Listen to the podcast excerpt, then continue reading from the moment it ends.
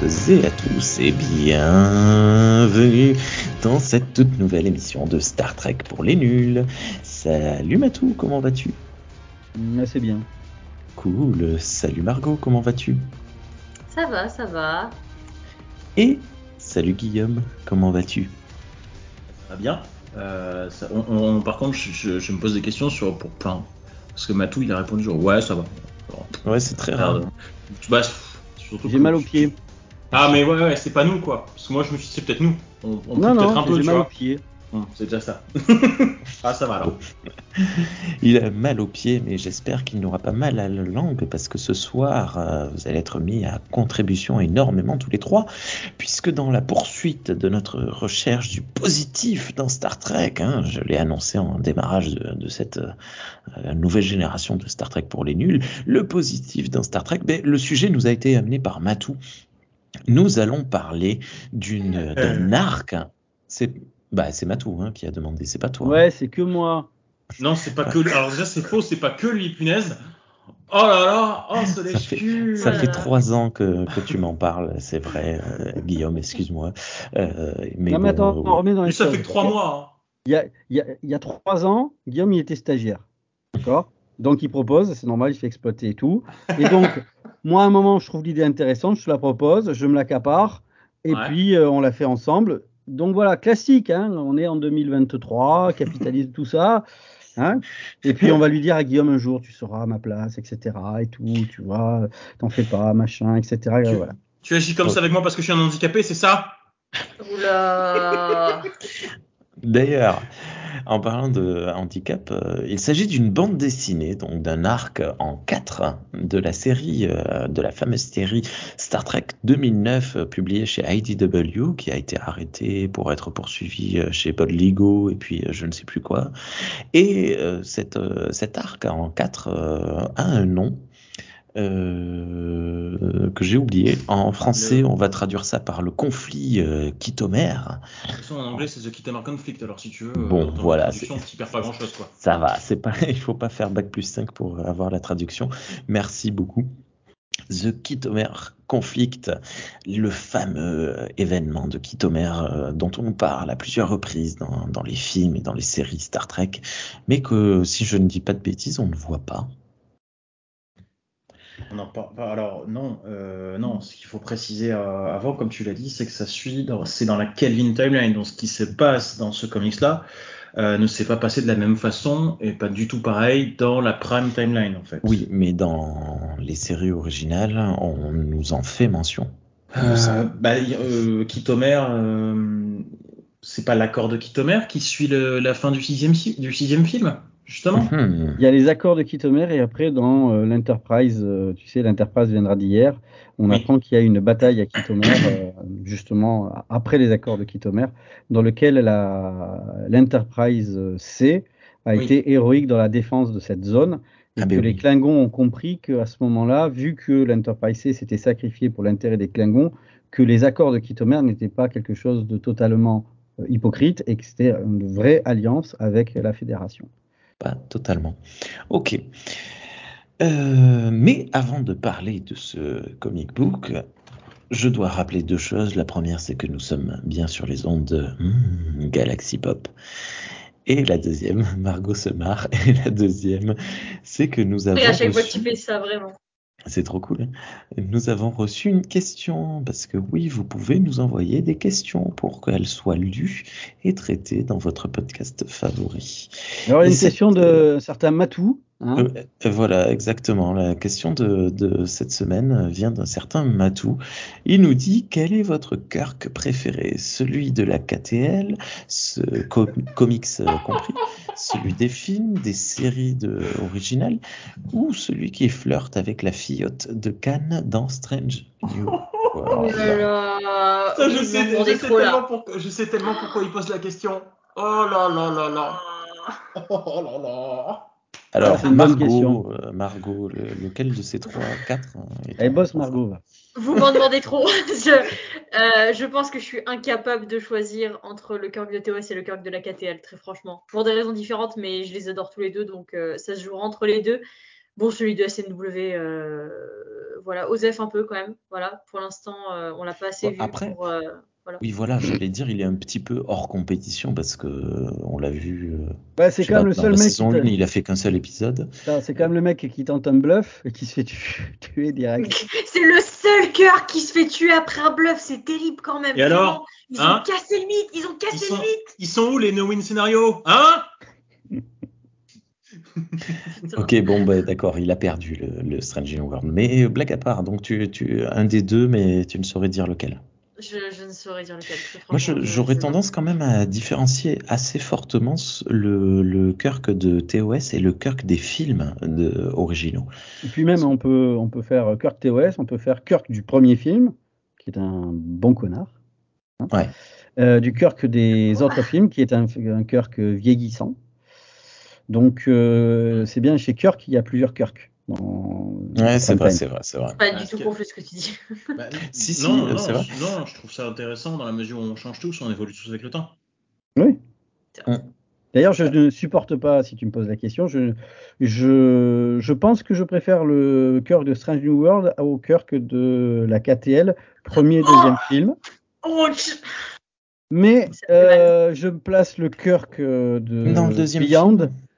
Largement au-dessus de celui de Strange New World. D'accord. Tu nous as insulté la Matou. Je suis Eh désolée. ben, Non, mais les promotions éclair, euh, les. Alors c'est pas lui qui l'a choisi, mais bon. Ah, mais je veux dire, euh, bombardé. Hein. il est bombardé. Il, il peut refuser aussi. Hein. Tu peux dire non, mais vous êtes gentil, mais voilà.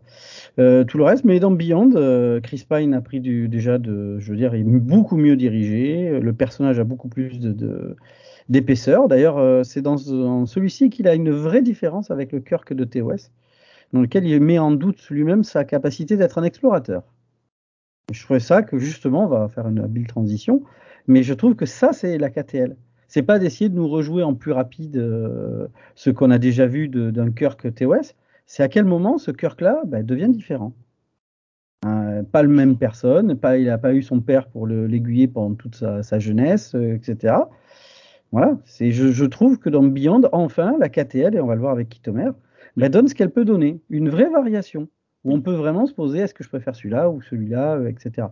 Si on me pose la question quel Kirk je préfère comme capitaine d'Enterprise euh, rapidement, euh, on va dire donné, bah, c'est simple, c'était, je préfère celui de TOS, qui est pourtant bien aux années 60. Ok. Ouais, il est bien Celui de Beyond, tu vois, par exemple, celui de Beyond, bah, tu vois, dans Star Trek 1, euh, on voit un Kirk qui est, comme je dis, euh, pas la moitié d'un connard. C'est, je veux récupérer mon Enterprise, t'es gentil, euh, pousse-toi. Ah, euh, bah, dans Beyond, bah, peut-être qu'il faudrait que je lâche la main parce que c'est peut-être pas ce que je veux vraiment au fond de moi. Voilà, dans, dans les deux, bah, tu vois, je, je- j'irais peut-être plutôt vers le Kirk de la KTL, du Beyond, que le Kirk du premier, épi- du premier film euh, de la série originale. Et toi, euh, Guillaume? Euh, Ouais, pareil, le Curious Strange World, tu m'indiffères totalement, euh, très clairement. Voilà. Euh, je veux, je veux bien être un peu d'accord. Enfin, j'aime bien cette idée de Matou de diviser un petit peu les mêmes personnages en plusieurs parties puisqu'ils évoluent. Et hum, je sais pas. Je, je- moi, moi, j'ai découvert ça avec la KTL, donc je suis plus proche. Je me sens plus attaché à la Calvin Timeline qu'au reste en fait de l'univers. Et euh, je, je sais, je sais pas. J'aime, j'aime déjà, effectivement, j'aime déjà plus le chemin que prend le Kirk dans Into Darkness, par exemple. Parce que, voilà, euh, je- parce que dire, moi, In- Into Darkness, euh, Kirk, euh, c'est- il me Parce- pose pas tant de problèmes que ça. hein. Bah parce que justement, il se met à réfléchir. Alors, c'est par son, par son, ses échanges avec les autres, en fait, qu'il se met à, réflé- à réfléchir. Si Spock l'avait pas commencé à lui mettre le doute en mode non, mais ce qu'on fait, c'est pas juste. Bah effectivement, il aurait peut-être tiré une torpille en orbite plutôt que de descendre. Et, pourtant, euh, bah, il y, a, un de ses potes qui le fait réfléchir, pas n'importe lequel en plus. Et euh, et donc du coup, forcément, il dit bah, plutôt que d'aller tuer quelqu'un froidement par vengeance, je vais y aller moi-même. Donc déjà, c'est-à-dire que tout comme le Kirk de la série originale, enfin, enfin tout comme le Kirk de Shatner plutôt, c'est euh, je suis capable d'être en première ligne avec mes hommes. Et euh, c'est aussi de se dire, bah, j'essaie de faire ce qui est juste. Et, et, toute et dans l'éducation que j'ai reçue, bah oui, c'est vrai toute personne a droit à un procès.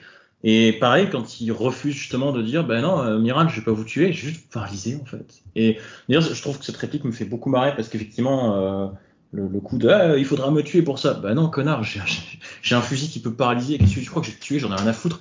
J'ai rien à foutre. Ça n'a jamais été au programme de te buter, tu vois. enfin, donc on a quand même cette, on a quand même ce personnage qui essaie davantage de protéger. C'est peut-être davantage un protecteur qu'un explorateur, et c'est peut-être là-dedans aussi qu'il s'accomplit parce que même s'il aime beaucoup explorer, il a quand même à cœur de garantir certaines valeurs et de, de, véhiculer certaines valeurs et de les protéger, euh, même au péril de sa vie, comme on le voit dans Beyond. Donc euh, voilà, moi je, je, je sais pas, je, je trouve qu'ils ont une présence différente les deux. Parce que Shatner, faut pas, faut pas se leurrer, il a une présence, il a une, voilà, tu sais qu'il, tu sais qu'il est là, hein, voilà. Et je crois que je préfère le Shatner des films au Shatner de la série en fait. Voilà, mais pour moi, les deux sont différents. Je n'ai pas, envie de choisir non plus. Après, dans la KTL, il faut dire que euh, mourir, ça vous change un homme. Hein. On en a déjà parlé. D'accord? On, on, en a déjà parlé, d'accord? Ok. Mmh. Hein? Euh, donc, euh, il n'est pas mort, ok Il n'est pas mort, ok? Il est tombé dans le coma parce qu'au bout d'un moment, ton corps, pour éviter la douleur, il plonge dans le coma, ok Et euh, ils l'ont juste pas dit dans le film. C'est la seule erreur qu'ils ont commise, mais il n'est pas mort. Chill, Guillaume, ça va aller. Voilà. Ça va aller. Non, mais ils ont commis une erreur dans le film. Mais si tu veux, ça, fait 10 ans, au bout d'un moment. Ça euh, va, voilà. Guillaume, j'allais te dire, ça fait 10 ans, on passe à autre chose. On le sait qu'il est mort, c'est pas grave. mais euh, Guillaume, Guillaume. Oui, monsieur. Il est allé à Tahiti. C'est un petit coin de paradis. Ah oui. Il y a Guy Gentil qui va m'en vouloir encore de rappeler, de rappeler Agent du Shield, tu sais. Bien. Alors, euh, voilà, donc le, euh, il est, ça fait 10 minutes, le fil conducteur vient de mourir, c'est bon. non, non, on va justement pouvoir enfin rentrer dans le, dans le vif du sujet, puisque. Ben, attends, attends, attends, t'as pas répondu, toi. Euh, moi, j'ai pas, j'aime bien le, le cœur que des, euh, des films 2, 3, 4, 5, 6 et même 7 d'ailleurs, même dans Génération, je ah, trouve cool. Comme tu dis, c'est un cœur que vieillissant qui, qui évolue, euh, je, particulièrement celui du 6 parce que euh, il a la, toute sa colère euh, cachée qu'il avait réussi à surmonter qui refait surface. Il essaye de la, de la, de la contenir, il n'y arrive pas, et puis finalement il y arrive. Non, mais je, je voilà. Je, ah tiens, ouais. comme dans un film d'il y a 10 ans. Non mais je, tout, tout, va bien, euh, Guillaume. Moi, euh, je sais. Into Darkness, c'est pas c'est pas à cause de cœur que, que je l'aime pas. Bah, si tu me poses la question, mon cœur préféré restera celui de Génération. Ok, celui qui pour la... Oui, pour la bonne et simple raison que c'est quelque chose d'extrêmement euh, rare dans la pop culture, c'est la fin du Nikon qui a un sens et qui montre que tous les héros sont quand même mortels. C'est en ça qu'ils ne sont pas des super-héros. Il n'est jamais revenu à la télé. Hein. Non. Ouais, ça c'est vraiment cool. Hein. Mais il est mort comme il a vécu. Il est mort en laissant un héritage. Donc euh, voilà. Euh, comment dire On parle de Patrick Stewart ou tu me censures?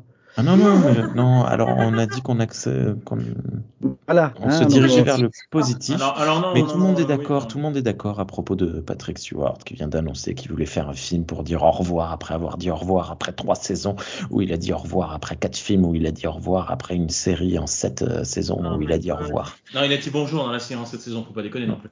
Non, mais à la fin, c'était quand même au revoir. Bien. Star Trek The Kitomer Conflict. Le conflit de Kitomer. Toi, t'es un bon euh, Pour information, cette bande dessinée, non, n'a jamais été traduite euh, à, officiellement en français. Vous avez dans les notes de cette, cet épisode, dans la description de cet épisode, un lien vers le site USS Saga qui vous permettra de la lire en français. Sinon, nous vous invitons à vous la procurer en version originale. C'est publié chez IDW. Il doit en rester quelque part. Voilà, voilà. Margot. Ah, nous n'avons pas la même édition, Margot et moi. Ah, mais t'as tu, as, tu as coupé ton micro, tu parles, mais. Euh, Oh, pardon, oui, non, moi, l'édition que j'ai, c'est l'édition de Star Trek Adventures, euh, où tu as plusieurs histoires, en fait, dans le même tome, mais oui, ouais, c'est pas un seul tome. Euh, voilà, c'est des recueils, exactement. Euh, D'accord. Okay. alors, sachant que IDW, et ça, j'en avais acheté quelques-uns à l'époque, font aussi de la vente en numérique. Si jamais vous préférez, comme moi, euh, lire sur ordinateur et pouvoir zoomer correctement sur des planches. Sachez que les PDF, euh, enfin, vous pouvez les acheter directement en PDF sur leur site et que les PDF sont de très très bonne qualité. Voilà. Oui, comme Xology et tout ça aussi, toutes les applications évidemment. Bien. Eh bien, écoutez, euh, malheureusement, il va s'avérer que ce soir, je vais me mettre un peu plus en retrait parce que ben, vous vouliez absolument reparler de Star Trek euh, Moi, je me disais, bon, j'avais pas trop aimé à l'époque. Je l'ai relu, j'ai vraiment pas grand chose à en dire, que ce soit ni positif ni négatif. Euh, le dessin, je le trouve euh, franchement moyen, euh, pas pas foufou, et l'histoire pas fofolle non plus. J'aime bien toujours les, les, personnages qui ont été créés par par on va revenir sur les clips créatifs dans quelques instants. J'aime bien les, toujours ces nouveaux personnages qui sont créés pour pour enrichir cet univers comic book. Mais euh, voilà, ça se limite à ça pour ma part. Euh, qui veut présenter l'équipe euh, derrière cet arc? Ça, ça veut dire que Rémi va partir jouer, il va nous abandonner. Non, non, je vais rester là pour te maintenir et t'empêcher de dire trop de, de gros mots. Qu'est-ce que, qu'est-ce que tu entends par l'équipe qui a, qui a créé cet arc? Je, je me souviens plus qui est le, dessinateur. Ah. J'ai le, truc sous les yeux. Si ah, vas-y Margot, on t'écoute. Alors, attendez, est-ce que j'ai le dessinateur? Oui, j'ai le dessinateur. Alors, déjà, c'est écrit par euh, Mike Johnson. Voilà, euh, Mike Johnson que j'ai appris à aimer, à détester, à rêver. Euh... Alors, alors, alors, est-ce que tu peux lire juste ce qui est en dessous, Margot, s'il te plaît? Théoriquement, tu devras le consultant. Euh, c'est à côté chez moi, c'est pas en dessous, mais oui. Euh, ah, le consultant créatif, c'est Roberto Orti. voilà. qui, voilà. Donc l'un des scénaristes de 2009 et d'Into Darkness. D'ailleurs, euh, alerte enlèvement, alerte disparition. Si quelqu'un a des nouvelles de Bob Orsi, il en être le, le, camarade d'écriture de Kurtzman. Et euh, depuis 2014 ou 2015, quand ils se sont séparés, apparemment, après les sources que j'ai, euh, pas en bon terme, contrairement à ce qui avait été dit, mais bon, c'est bizarre que Kurtzman et autres euh, fassent de la com mensongère, bref. eh bien, on n'a pas de nouvelles. Il devait réaliser Star Trek 3. Il, a, il, a, il est derrière la momie de Kurtzman hein, aussi, tu l'as oublié. Donc c'est après 2017. 2017, oui. Oui, enfin, il a été cité. Euh, pas dire qu'il y était. Mais oui, c'est vrai qu'à la base, il était. Euh, 2014 sur Wikipédia, il n'y a plus rien à part euh, à part la momie. Tout le reste, c'est du 2014. Bref. Donc euh, Bob Orsi, si, si tu nous écoutes quelque part, on... et si tu comprends ce qu'on dit, bien sûr. Voilà, on pense pas à toi. donc Orsi en Euh, les dessins sont faits par Erfan Fajar et les couleurs par Sakti Yuono. Voilà.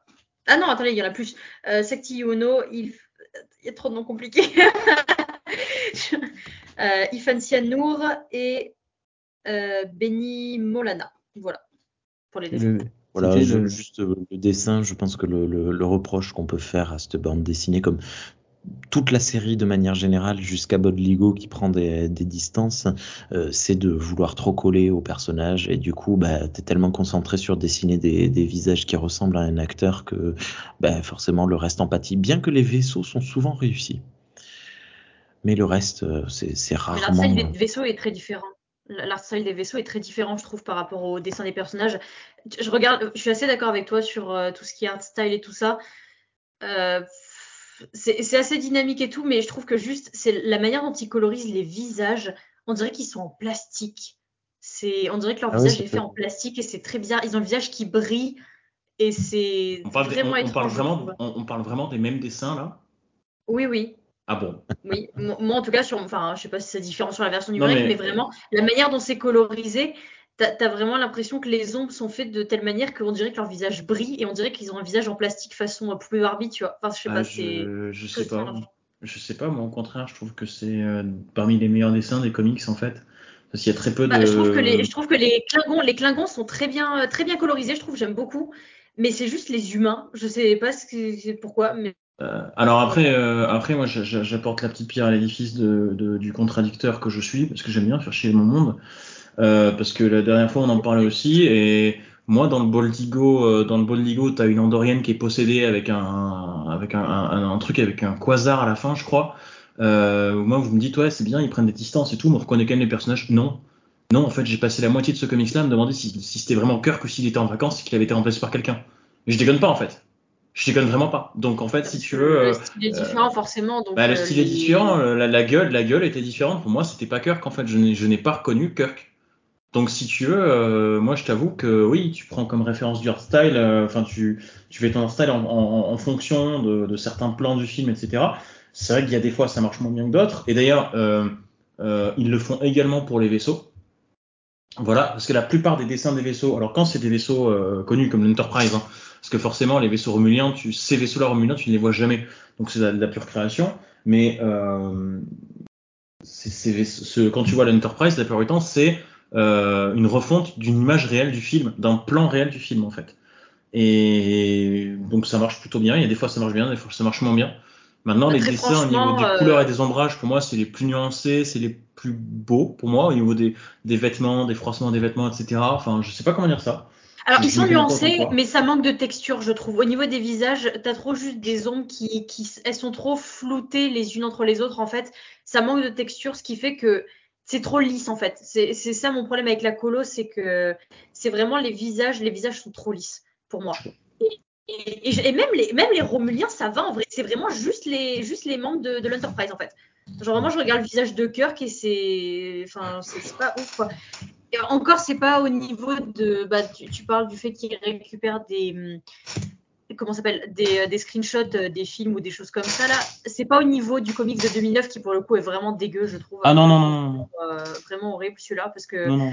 on, on dirait vraiment euh, qu'ils ont juste pris des screenshots du film, ils ont dessiné par-dessus, euh, peu importe si la, la pose ou la tête rend bien ou non, c'est assez atroce. Non, il y a même Donc là, c'est un peu pas mieux. du film en fait. Bah, celle-là c'est un peu mieux, mais genre vraiment, euh, c'est trop lisse en fait. Je sais pas. Et voilà. Tu peux- Et, et toi, Matou, euh, t'as pensé quoi de visuellement de cette série? Euh, c'est pas mon, c'est pas ma cam, donc euh, je dois avoir un, on va dire un fond arriéré sur ce qui est euh, un esthétique de comics, donc je me garderai bien de donner mon avis euh, sur ce qui est fait. Je m'accorde plutôt à voir Non. si c'est lisible, si euh, tu comprends ce qui est plus ou moins fait, et là-dessus c'est assez réussi. Sur le reste, encore une fois, euh, je c'est pas le- la manière de dessiner que j'apprécie. Mais après, euh, Ouais. je suis quelqu'un des comics des années euh, 80, enfin fin 70, 80 et 90. Donc Ah avec certaines esthétiques bien, bien, spéci- bien spécifiques. Ça, au contraire, hein, c'est, voilà, on est trois contre contre un à dire que c'est pas très joli. Ah non, Bien. c'est pas ce que j'ai dit. hein. J'ai dit juste que je, je serais incapable de te dire si c'est joli dans les standards euh, actuels ou pas. J'ai dit c'est pas mes standards. Ah mais moi j'ai pas de standard en particulier, j'y connais rien. moi ça reste ça- les seuls ça- comics que j'ai lus donc si tu veux. Ça marche. Bien, je vais vous laisser commencer euh, à parler de l'histoire. Euh, ça, ça parle de quoi euh, le conflit euh, Guillaume? Ah merci parce que j'espérais. Alors euh, je vais essayer de faire un résumé. Margot, tu sais comment je suis quand je fais des résumés Euh, oui, oui, je sais comment tu es, c'est très drôle. Pour les personnes qui, euh, enfin, évidemment, vous nous écoutez, vous n'avez pas l'image, mais Margot a fait des gros yeux. Parce que Margot. En, en fait, pendant une seconde, pendant une seconde, je me demandais de quoi il parlait, et puis soudainement, ça m'est revenu. J'étais en mode ah ouais, ça va être marrant. Bien, Ouais, je- Guillaume. J'ai pas beaucoup de choses à, j'ai pas beaucoup de blagues en réserve, mais euh, voilà. Alors le, le conflit Kytomère, mais qu'est-ce que c'est le conflit Kytomère Cela prend place après les événements de Star Trek Into Darkness, euh, nommé euh, précédemment. Alors avant toute chose, on remet dans le contexte un petit peu. Ce comics va lier plusieurs autres comics. Euh, donc je, je pense que je, je sais pas, ouais non, je vais peut-être les lier en, en fur et à mesure de raconter l'histoire parce que voilà. Et donc, euh, nous, nous commençons notre aventure sur une belle petite planète. Euh, les oiseaux chantent, le ciel brille de mille feux. Oui, il va briller de mille feux d'ailleurs, euh, au sens propre du terme, parce que euh, il y a des Ouais. Klingons qui sont en train de coloniser une planète. Alors, ce qui est étonnant, c'est qu'ils la colonisent, mais il n'y a même pas diffusion de sang, les, les baltringues, quoi, les, les faiblards. Euh, alors, un Klingon, qu'est-ce que c'est Un Klingon, grosso modo, c'est pour nos auditeurs qui connaîtraient pas trop, c'est euh, une espèce de machine à tuer organique qui a de l'or contemporain hein, calqué sur le front. Voilà. D'ailleurs, c'est très, c'est pas pour, c'est pas ouf de se prendre un coup de boule de ce mec-là. Euh, et donc, euh, ils colonisent une planète parce que c'est cool, parce que personne la veut, cette planète, tout le monde s'en fout. Sauf que les Romuliens, si, en fait. Et donc, du coup, bah, le, ciel brille de mille feux, puisqu'ils se prennent une frappe orbitale et qu'ils meurent tous. Voilà. Et, euh, on se rend compte que bah, le- le- les Romuliens veulent euh, défoncer l'Empire Klingon pour leur prouver, je cite, notre supériorité à tous les égards, enfin à tous les niveaux. Euh, pareil, un Romulien, pour nos auditeurs, qu'est-ce que c'est? Alors, un Romulien, euh, ça baigne dans euh, la malice, le complot politique, euh, les couteaux dans le dos, etc. En gros, vous prenez notre gouvernement, en plus compétent dans la magouille et plus compétent pour le cacher, avec des oreilles pointues, Oh, un goût prononcé pour le gris, parce qu'il y a que de ça chez eux, euh, donc une absence de goût, hein, voilà. Et vous Les avez aucun épaulettes. Romulien. Euh, oui, alors les épaulettes, c'est qu'à partir de, voilà, partir d'un TNG, ça dure pas longtemps, étrangement. Que, je crois que dans DS9, ça y est déjà plus. Euh, ça n'a pas été, ça a pas duré trop longtemps. Euh, Enfin voilà, de toute façon, c'est pas pour rien que leur planète s'appelle Romulus et que la planète jumelle s'appelle Remus. Voilà, c'est la romantique de l'espace. Euh, et donc ils veulent le prouver leur supériorité, sauf que c'est des petits hypocrites les Romuliens. Hein, quand je vous dis que ça ressemble à des membres du gouvernement, c'est pas pour rien, euh, parce qu'en fait ils se font aider. Ils se font aider par la section 31 qui, euh, donc, dans la Kelvin Timeline, a été euh, bah, démasquée, hein, forcément, après les événements d'Into Darkness. Et euh, on parle dans le comics du fait que euh, Starfleet a tenté de la, la juguler, en fait, de, de, l'arrêter. Erreur, erreur de débutant, parce que forcément, la section 31 a forcément des roues de secours dans les roues de secours dans les roues de secours. Et, et pour l'instant, on ne sait pas trop pourquoi la section 31 aide les Romuliens, mais parti comme c'est, ils foutent les Klingons ont aucune chance. Et euh, l'Enterprise euh, enquête sur les mystères de cette euh, disparition parce qu'ils ont capté un appel de, détresse. Parce qu'un Klingon, ça ne lance pas d'appel de détresse, ça lance un appel à la vengeance. Voilà, sinon, sinon t'es trop une baltringue. Voilà, et, ben, forcément les Klingons, bah, tu vois, les Klingons c'est comme les bons chasseurs, ils voient quelque chose, ils tirent. Euh, c'est comme aussi les mauvais chasseurs, c'est quand quelque chose ils tirent. C'est-à-dire qu'ils voient l'Enterprise, ils disent ça y est, c'est- c'est eux. Donc on va leur poutrer la gueule. Et euh, donc euh, bah, Kirk et son, je vais dire en anglais ça, away team, euh, son équipe de sortie, aidez-moi, son équipe d'expédition se font capturer par les Klingons et le- l'Enterprise est menacée, blablabla. S'ensuit des péripéties dans lesquelles euh, l'Enterprise n'a absolument aucune réelle incidence en fait et et ben, les lignes les lignes Klingon sont totalement enfoncées par euh, les flottes, euh, la flotte des Romuliens et euh, des vaisseaux, on ne sait pas trop à ils ressemblent, des vaisseaux secrets de la section 31, qui et ils finissent par arriver sur Chronos. Et les Romuliens veulent marquer un grand coup, euh, donc ils veulent déclencher le dernier échantillon de matière rouge qu'ils possèdent euh, sur Chronos pour en détruire une grande partie. Alors comment est-ce qu'ils ont mis la main sur cet échantillon de matière rouge? Ça fait référence au comics The Vulcan Vengeance qui est sorti juste après 2009 et qui raconte que une expédi enfin, un vaisseau expéditionnaire vulcain a réussi à recréer un petit échantillon de matière rouge en fouillant euh, non pas dans le vide interstellaire qui sépare les deux oreilles de Marlène Schiappa, mais euh, dans le vide où avant il y avait Vulcain. On va passer le même vide en fait s'il n'y a rien. Et ils ont réussi avec des échantillons à recréer une petite boule, une toute petite boule de matière rouge qu'ils voulaient déclencher sur Romulus pour se venger. Et leur plan tombe à l'eau, Sauf qu'à la fin du comics, ce sont les Romuliens qui récupèrent cet échantillon. Euh, et donc, euh, voilà, ils veulent le déclencher sur Chronos. Et c'est à ce moment-là que la section 31 se retourne contre eux et leur euh, subtilise gentiment, hein, en ayant demandé, hein, euh, voilà, les Romuliens leur mettent gentiment hein, l'échantillon de matière rouge avant de déclencher un programme dissimulé dans les armes et dans la technologie qu'ils leur ont fourni pour, une fois que la flotte Klingon est en état de lumière, détruire également la flotte romulienne. Voilà, euh, ni plus ni moins. Et alors que Kirk était, euh, bon, Kirk il alterne. C'est un, un coup il est capturé, un coup il s'échappe, un coup il y retourne, un coup il est recapturé. Il a, il a un petit peu visité pas mal de trucs. Il a visité Chronos, il a visité un vaisseau romulien, il a visité le vaisseau de la section 31, qui d'ailleurs a un vaisseau avec quatre nacelles. Et, euh, ça j'en sais rien ça. Euh... Mais elle était bien placée, j'ai bien aimé. Et euh, du coup voilà, la section 31 euh, finit par dévoiler qu'ils ont un autre Dreadnought qui n'est pas de la même classe que le Vengeance puisqu'il a quatre nacelles. J'aimerais beaucoup le voir en 3D celui-là. Euh, et euh, on se rend compte que la section 31 avait planifié la trahison depuis le début pour euh, dévaster les flottes Klingon et Romuliennes pour assurer la survie de la Fédération et le fait qu'aucune des deux factions rivales ne puisse la menacer pour les prochaines années à venir, sans parler du fait que du coup, c'est maintenant la fédération, entre guillemets, qui détient l'échantillon de matière rouge, ce qui fait une arme dissuasive de premier ordre pour euh, empêcher que quiconque voudrait l'attaquer bah, de le faire, en fait, tout simplement. Et c'est là que le capitaine du Dreadnought ne tue pas Kirk, contrairement à ce que Kirk pensait, et qu'il révèle qu'il considère l'amiral Marcus comme étant fou d'avoir voulu à ce point-là militariser Starfleet et rendre la section 31, euh, enfin et mettre la section 31 sur devant de la scène et en pleine lumière. Et, euh, ben ils finissent par les téléporter, ils disparaissent. Voilà. Donc résultat des courses, il n'y a plus que des gens de Starfleet, ceux qui sont sur l'Enterprise, qui sont pleinement au courant en fait de, de l'existence de la section 31 et surtout du complot qui vient d'avoir lieu puisque tous les Klingons qui ont vu sont probablement morts, et tous les Romuliens qui ont vu la section 31 sont également probablement morts.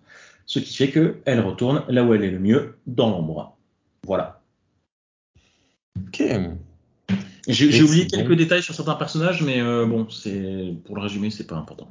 Non, c'est pas bien grave. Et donc, c'est un de tes arcs favoris? C'est mon arc favori, en fait, de la, des comics Calvin Timeline. D'accord. Excellent. Et pourquoi?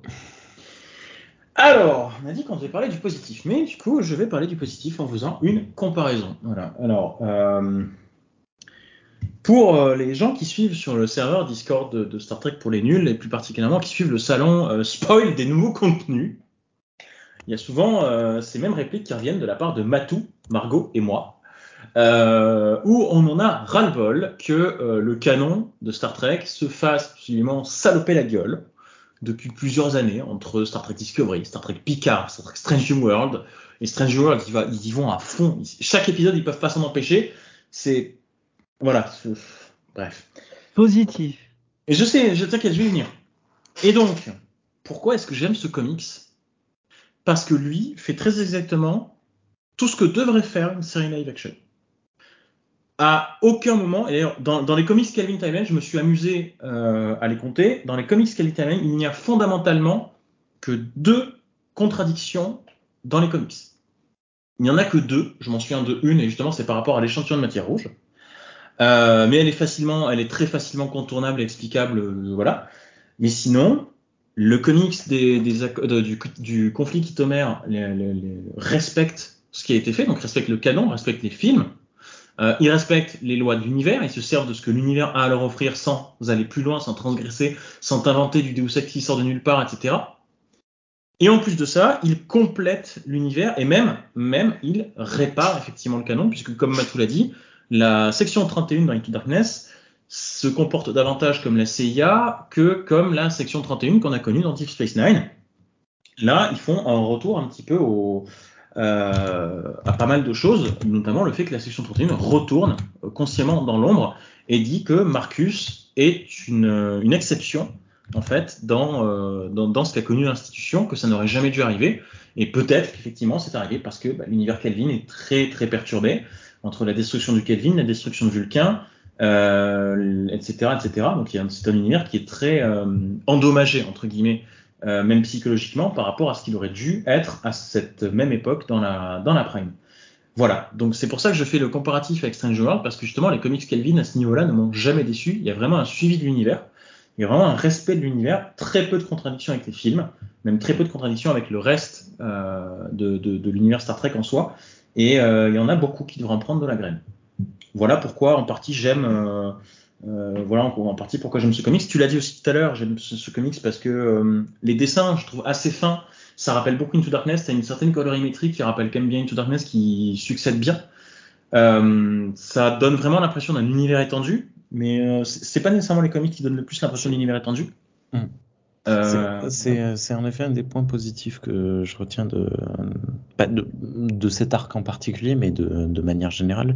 Euh, ils ont réussi à, à, capter, à garder euh, l'esthétique euh, tout au long de, oui. de leurs aventures.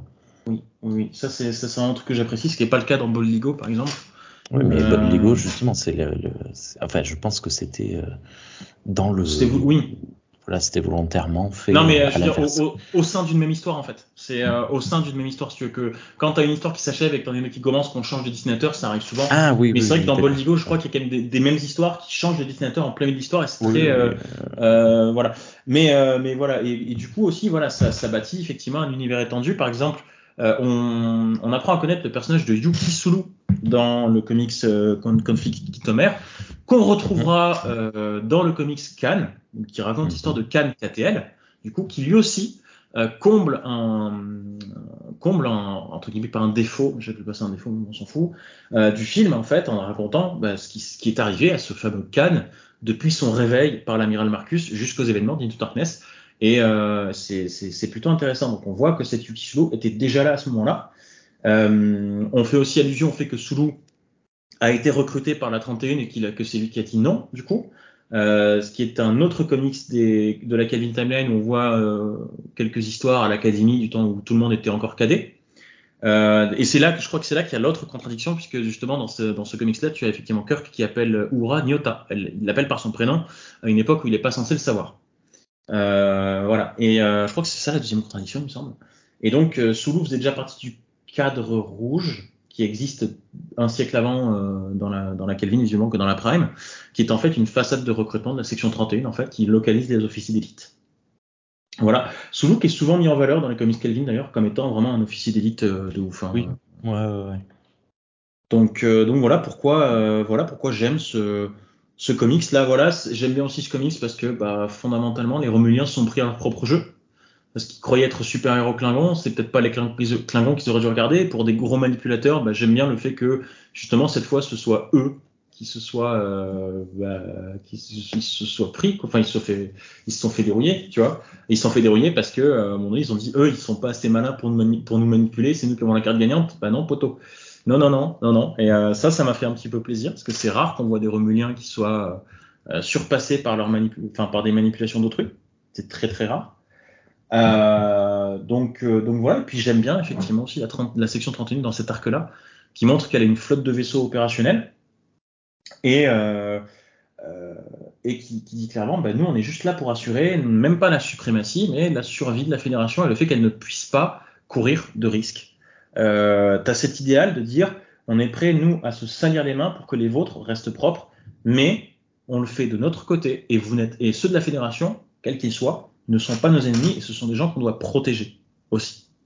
Euh, voilà, même si ça veut dire bah tu laisses Kirk en vie alors qu'il a vu ton projet, alors qu'il t'a vu, alors qu'il t'a combattu, bah tu le laisses en vie en fait. Parce que bah, fondamentalement parlant, ce n'est pas ton ennemi. Voilà. Euh, et toi Margot, c'est un, comic book que tu, que tu apprécies? Euh, bah en fait, je suis un peu dans la même position que toi, c'est-à-dire que je, l'ai lu, je l'ai apprécié, il est cool, mais j'ai pas plus d'affinité que ça avec. Je trouve qu'il est du même niveau au final que tous les tous les comics de la KTL, quoi, parce que enfin ils sont sympas à lire, mais au final, bah c'est pour moi c'est relativement oubliable, on va dire, pas euh, de manière péjorative, hein, mais genre euh, c'est juste genre lien et je passe à autre chose. Et même même là tout à l'heure en fait, je, avant l'émission, je me suis rendu compte que je me souvenais pas des trois quarts de ce qui se passait dans le comics malheureusement. Donc c'est un peu, euh, un peu, un peu compliqué pour moi. Je suis désolée. J'avais, ouais, j'avais surtout des choses à dire sur l'art style effectivement parce que ça m'avait, ça m'avait vraiment marqué pour le coup. Mais euh, bah, encore une fois, ouais, je, le, je, le, trouve bon, mais j'ai pas plus à dire dessus que ça, disons. Enfin, je suis désolée, c'est un peu. Euh, un peu un peu compliqué de donner mon avis là-dessus, j'avoue. Il est voilà. Il est, il est, sympa à lire, euh, il est cohérent dans l'univers et ça, c'est plutôt, plutôt cool. Surtout que bah, c'est vrai que si on a le contexte et qu'on fait, euh, enfin qu'on qu pense aux comics qui viennent avant, après, etc., c'est vraiment super cool d'avoir cette continuité justement et de se dire que bah, les, la Catel continue de vivre un peu à travers les comics grâce à ça. Mais euh, après, c'est pas mon arc préféré. Moi, je dirais que mes, parmi mes arcs préférés, il y a peut-être euh, ouais, choses comme ça. Mais, euh, il, mais il reste cool. Il reste cool à, à lire, en vrai. Elle veut pas te fâcher, Guillaume. Alors, alors non, je, mais je, non, non, non, pas ça. Alors, je, je, précise un, je précise un petit truc, c'est que j'ai lu les, j'ai lu les comics en 2018, si tu veux. Et euh, peut-être que pour moi, c'est très personnel en fait. Le pourquoi du comment, j'aime énormément cet arc. Je pense que là, tu vas tomber d'accord avec moi, et que tu vas me comprendre là-dessus. C'est que euh, un énorme arc d'Explorer, donc de ma fanfiction sur Star Trek, qui est dans la Kelvin Timeline en fait. Euh, j'en avais déjà écrit une énorme partie avant de lire ce comics. J'ai dû le modifier justement parce que euh, je prends en compte non seulement les films, mais tout l'univers étendu. Kelvin, quand, euh, en, faisant euh, ma fanfiction. Et donc, du coup, j'ai dû adapter tout l'arc du, Reconquest Project, du coup. Donc, tout ce qui tourne autour de, de, de Kyle hein, tu vois. J'ai dû le réadapter pour que ça ne contredise pas le, le, le conflit Kitomer et, euh, et, quelques autres trucs liés à la section 31 qu'on explore dans, la, dans les comics Kalin. Donc, c'est peut-être pour ça aussi. C'est trop aimable à toi. Ouais, je sais. Mais, moi, contrairement à Alex Kurzman, j'essaie de bien faire mon travail. Voilà. Euh, même si je suis pas payé pour. Euh, non, non. Donc c'est peut-être pour ça que cet arc qui compte autant pour moi, parce qu'effectivement c'est c'est vrai que quand je l'ai lu, je me dis merde, attends, j'ai ça qui rentre en contradiction, j'ai ça, j'ai ça, j'ai ça, et merde. Et, c'était aussi un bon challenge justement de se dire bah, comment je fais pour garder la thématique que je veux aborder, faire les parallèles que je veux avec, avec le, les personnages, etc. que je voulais faire, tout en restant cohérent avec l'univers, tu vois. Et, en plus de ça, non seulement il y a eu des, contradictions, mais en y réfléchissant un petit peu, il y a eu des opportunités. Voilà. Donc c'est peut-être pour ça que cet arc compte autant pour moi, comparé aux autres. Voilà. Ah, je, je, comprends mieux.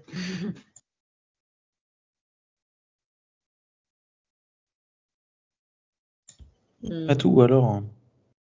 Pourquoi tu voulais tant qu'on parle de KTL ce soir?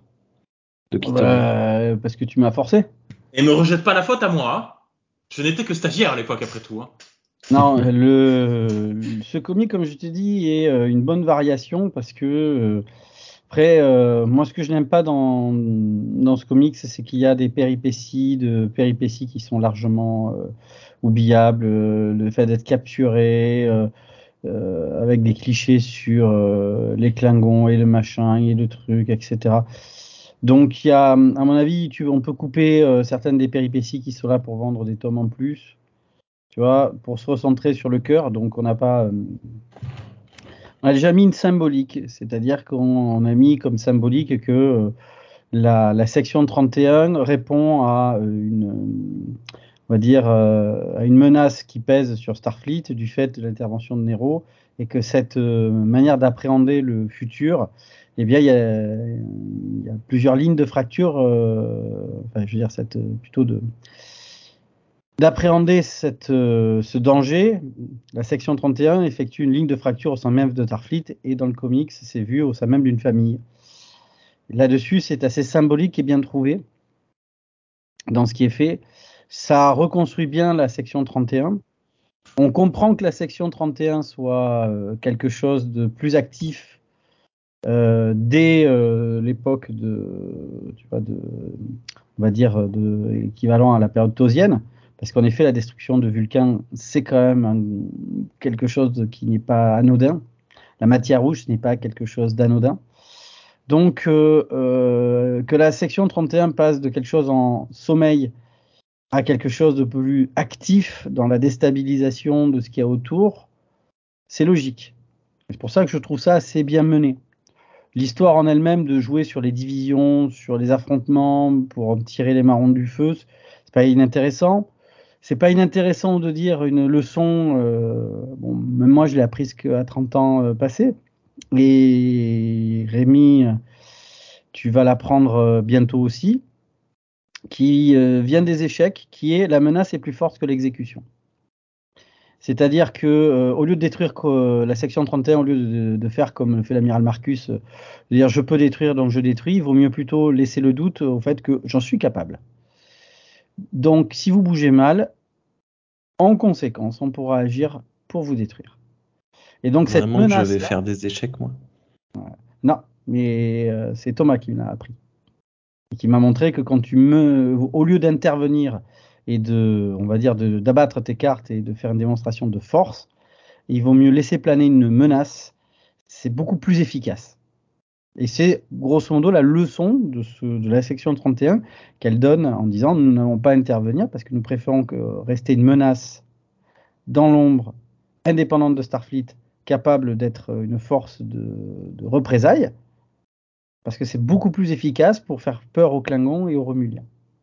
Là-dessus, encore une fois, tout l'arc sur la section 31 est plutôt fin dans ce qu'ils font dans la manière dont c'est vécu par une même famille de personnages. Donc, euh, j'en parle pas plus, euh, vous verrez euh, si vous le lisez.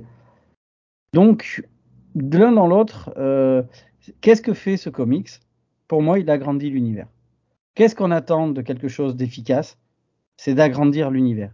Comme on l'a dit, en respectant les structures, en les amenant plus loin, en ayant justement ce qu'est la KTL, une variation, une variation logique, une variation bien construite. Donc là, c'est vraiment le cœur intelligent de ceci. J'ai beaucoup plus de mal avec les péripéties de Kirk et de sa Mais mission sur le sol et tout, qui sont un peu Mais seul- redondantes. non, en fait, c'est même pas que c'est redondant, c'est le seul. Pour moi, c'est un des gros défauts de ce comics, c'est que si tu supprimes Kirk et l'Enterprise, ça ne change absolument rien. En fait, ils sont, ce sont juste des spectateurs, ce sont pas des acteurs. En fait. Voilà, ils ne sont pas efficaces dans le fait d'en- d'enrayer la section 31 de progresser. Ils ne sont pas efficaces dans le fait de calmer les forces en présence qui sont en train de se foutre sur la gueule. Euh, le seul truc qu'on va te donner, c'est à la fin Kirk qui fait un raisonnement, qui explique pourquoi il faut pas déclencher la matière rouge. Alors que je suis quasiment prêt à parier que si Kirk il pense que maintenant, t'inquiète que la 631 y a pensé, il y a 15 jours avant. Euh, donc au final, l'Enterprise est totalement anecdotique. Et là-dessus, je te rejoins, c'est peut-être, ils ont peut-être mis l'Enterprise et essayé de leur faire faire quelques trucs pour cette histoire de, de, de, de famille qui vit des choses différentes et euh, pour faire vendre des comics en plus, parce que si tu racontes des comics sans l'Enterprise, peut-être que les ventes vont pas se faire aussi bien. Bah, Voilà. Moi, c'est le, c'est le défaut que j'ai. Le speech de Kirk à la fin est un peu, on va dire, une, une ficelle, mais qui permet justement de montrer que Kirk est quelqu'un qui a une réflexion, qui s'élève. Donc, je ne serais pas contre ce speech. Le seul truc, c'est que quand tu montes des personnages qui sont obligés de parler pour, on va dire, poser des choses au lieu d'avoir une, une action concrète, c'est qu'il y a, un, pour moi, euh, quelque chose qui ne marche pas dans ta, dans ta, dans ta narration, dans ta Mhm. dramaturgie. Euh, J'ai un exemple, euh, c'est dans, euh, vous m'entendrez souvent le citer, parce que c'est un contrepoint absolu et total à tout le fake trek et tout ce qu'on a vu à propos de, de Picard. Faut savoir qu'il y a Fade In, qui est un, je cite souvent, qui est un livre écrit par Michael Piller qui raconte la genèse de Star Trek Insurrection, qui n'a rien à voir avec euh, le Star Trek Insurrection qui sera réalisé.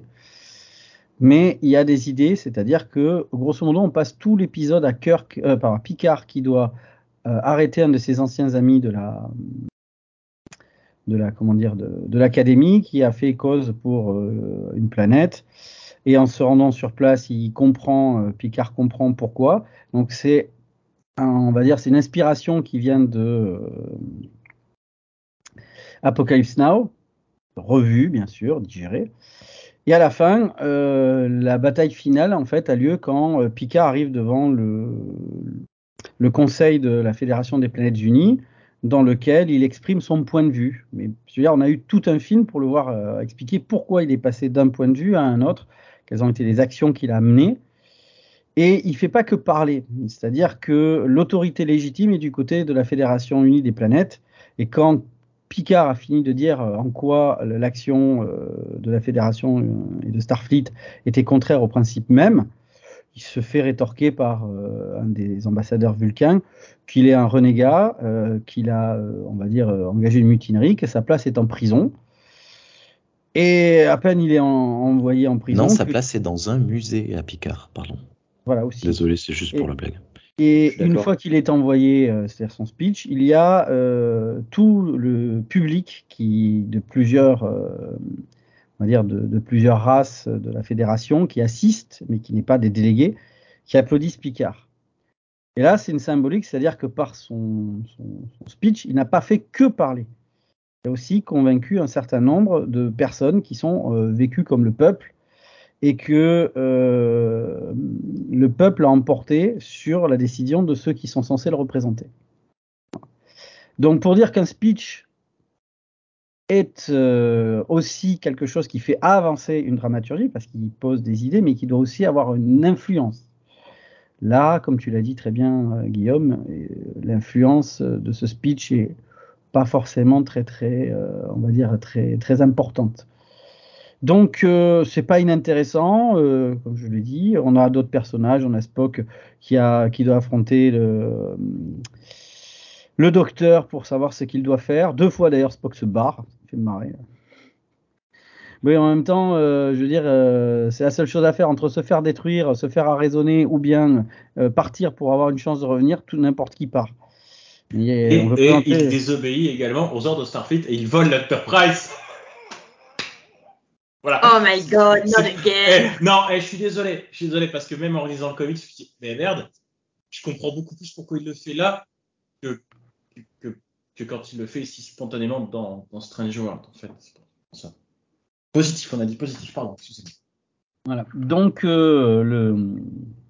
ceci étant passé, c'est aussi une manière de montrer Spock en tant que capitaine euh, sur Enterprise euh, et tout, euh, qui, pareil, passe par des moments où il est, euh, on va dire, critiqué, à un moment où il y a quand même plus grande adhésion. Et dernière chose que j'apprécie, c'est que justement, dans l'agrandissement de l'univers, ce comics nous présente des vaisseaux Klingons qui ressemblent au Nerada parce qu'ils ont assumé que Nero a été prisonnier des Klingons pendant pas mal de temps, ce qui amène une incohérence parce qu'on se demande s'ils ont réussi à cloner Nerada qui était quand même extrêmement puissant. Comment ça se fait qu'ils, je veux dire, ils, qu'ils aient un, un- comment dire, un, on va dire besoin de quelques, enfin, je veux dire, ils, pourraient euh, devenir les maîtres euh, de connu euh, sans problème avec une telle flotte. Alors, euh, alors c'est dit dans les comics que ce sont des, Oui. c'est un mélange de la technologie du Narada qu'ils ont pu recopier à celle des vaisseaux Klingons, qui sont quand même beaucoup moins puissants. Voilà, mais bon, tu vois, euh, dire, à la limite, euh, reprendre la forme exacte. C'était un petit clin d'œil, mais bon, ça passe en tant que clin d'œil de, de la sorte. Euh, Ouais, je suis beaucoup moins, beaucoup moins fan de la résolution qui ressemble à celle de Star Trek Picard. Dans le sens que, vous savez, euh, on a implanté chez vous euh, quelque chose qui euh, va nous permettre à distance de détruire votre flotte? Je sais pas, ça m'étonne pas en fait. Ben, moi, je dis quand même, faut, je veux dire là-dessus, c'est une, c'est une petite, euh, c'est une manière de vouloir faire dans l'esbrouf. Hein, bien sûr que c'est prendre les, euh, tous ceux qui installent les choses sur le vaisseau. Ça sert à quoi ça? Ah, euh, t'inquiète pas, tu sais pas. Bon, voilà, merci quoi. Je veux dire, il n'y a pas plus euh, parano qu'un Romulien. euh, les Klingons ont quand même des scientifiques aussi, donc euh, qu'on essaie de la remettre à l'envers, euh, ils devraient Ben, le sentir.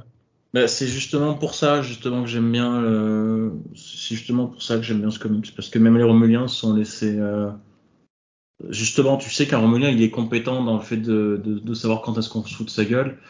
Et je je suis pas totalement d'accord, parce que, dans- enfin, pas avec toi, mais avec le comics, parce que c'est vrai que le, le gros défaut du comics, c'est de dire, on a implanté un sous-programme. J'aurais préféré que tu aies un détonateur que les Romuliens n'aient pas vu dans tes torpilles, parce qu'ils n'ont pas nécessairement inspecté les torpilles, et que tu puisses les faire sauter à distance plutôt que de dire que c'est un sous-programme qui active les torpilles depuis leur vaisseau. Parce qu'effectivement, bon, je sais pas, compatibilité des systèmes, etc. J'aime bien tout ce qui est hacking, mais euh, pour moi, l'explication de on fait juste détonner nos torpilles quand on veut, puis voilà, enfin, c'est les nôtres, après tout, on fait ce qu'on veut. Voilà. Je préfère ça, tu vois. Ça fait un simplisme, mais bon, on est dans un comics et tout. euh, Il aurait fallu repenser cette, euh, cette, euh, on va dire cette fin-là. Tu vois, c'était, euh, c'était, à mon avis, quelque chose. Après, il y a un symbole, c'est-à-dire ils ont voulu prendre la technologie pour devenir plus puissants et moralement, bah, en essayant d'accueillir cette technologie et en pactisant, bah, vous avez détruit votre propre flotte. Il y a un côté moral là-dessus, sauf que voilà, on se heurte au fait que euh, détruire un ensemble d'éléments, c'est un peu, euh, tu vois. Voilà, moi je, je suis un peu circonspect là-dessus. J'ai critiqué euh, Picard pour l'avoir fait, donc je vais pas me dire que dans le comics qui fait pareil, c'est bien. Sinon, je serais plus cohérent avec moi-même.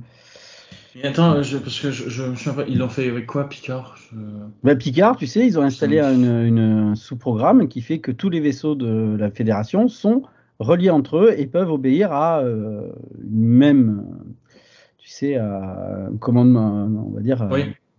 quelque chose d'unifié, et ce qui fait qu'ils sont hackés par les, les, les Borg qui transforment Ah ouais, flotte. ouais, au début de la saison 2. Ok. Non, saison Ouais. 3, saison 3. La saison 3, à la fin, la flotte de Starfleet se retourne contre la Terre. Ah ouais, ok, ouais, ok, d'accord. Ouais, ouais, Parce qu'ils sont en ouais, essaim, parce qu'ils ils sont communs, et euh, ça veut dire ils ont pensé comme les Borg, alors euh, c'est-à-dire de faire des satellites avec leur propre vaisseau, avec une, un esprit de ruche qui serait unifié par une seule personne, etc. Non, non, mais je, oui, je, je, je, pour, enfin, pour moi, c'est pas la même, euh, ça, ça a pas la même portée, si tu veux. Donc c'est pour ça que je. Oui, mais je veux dire là-dessus, c'est toujours pareil, c'est euh, grosso modo, on a mis quelque chose dans les ordinateurs des vaisseaux pour leur permettre de faire ce qu'on veut. Donc voilà, c'est, euh, je veux dire, euh, il y avait une manière autre de faire ça. Il faudra la trouver. Je vais pas, la- là sur un coin de table, mais je pense qu'il y avait une manière autre pour moins, euh, on va dire, prêter le flanc. Voilà. Sur le reste, euh, comme tu dis, on en a vu les limites, mais euh, voilà, c'est pas sans déplaisir de voir quand même quelque chose qui agrandit l'univers, euh, qui remet la section 31 sur ses rails, qui pose euh, enfin quelque chose d'intéressant dans un univers où on ne voit que des concours de gros vaisseaux, à celui qui aura le plus gros, pour taper sur les autres, parce que c'est comme Mhm. ça qu'on gagne. D'avoir quelqu'un qui explique que, encore une fois, la menace est plus forte que l'exécution. Ouais, c'est sympathique. Voilà. Donc, euh, voilà. dans la KTL, variation. Que demander de plus? À part peut-être un dessin, etc. C'est pour ça que moi je suis moins sur le dessin. À part que euh, Kirk, etc. est plus euh, d'influence.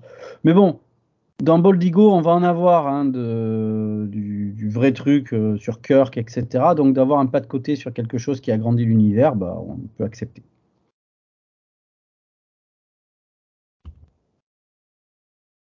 Vous m'avez pas l'air d'avoir trop de, de points de, de contradiction. euh. je, je ne sais pas vers où euh, vous Euh, orientez d'autres.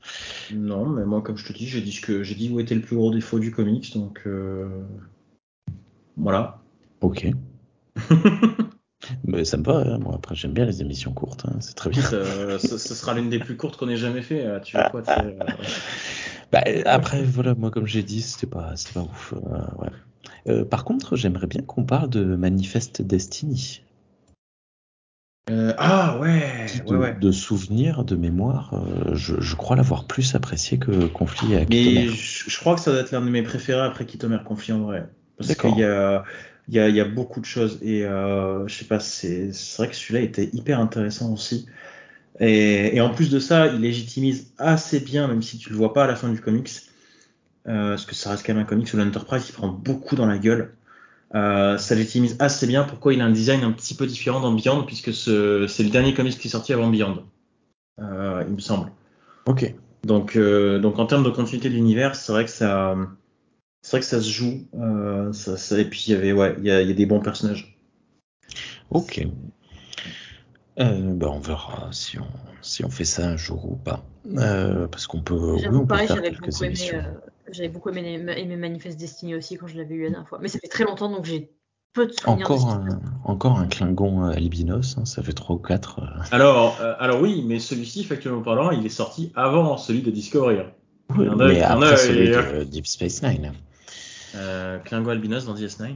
Ouais, il y a euh, Jadzia qui, qui, euh, qui euh, remet son équipe avec, je, je sais plus comment il s'appelle ce Klingon qui était déjà présent dans TOS, et ils Oh. vont s'en prendre à, à un Klingon albinos. Mais bon, ça n'a pas, Ah, c'est pas, pas incroyable.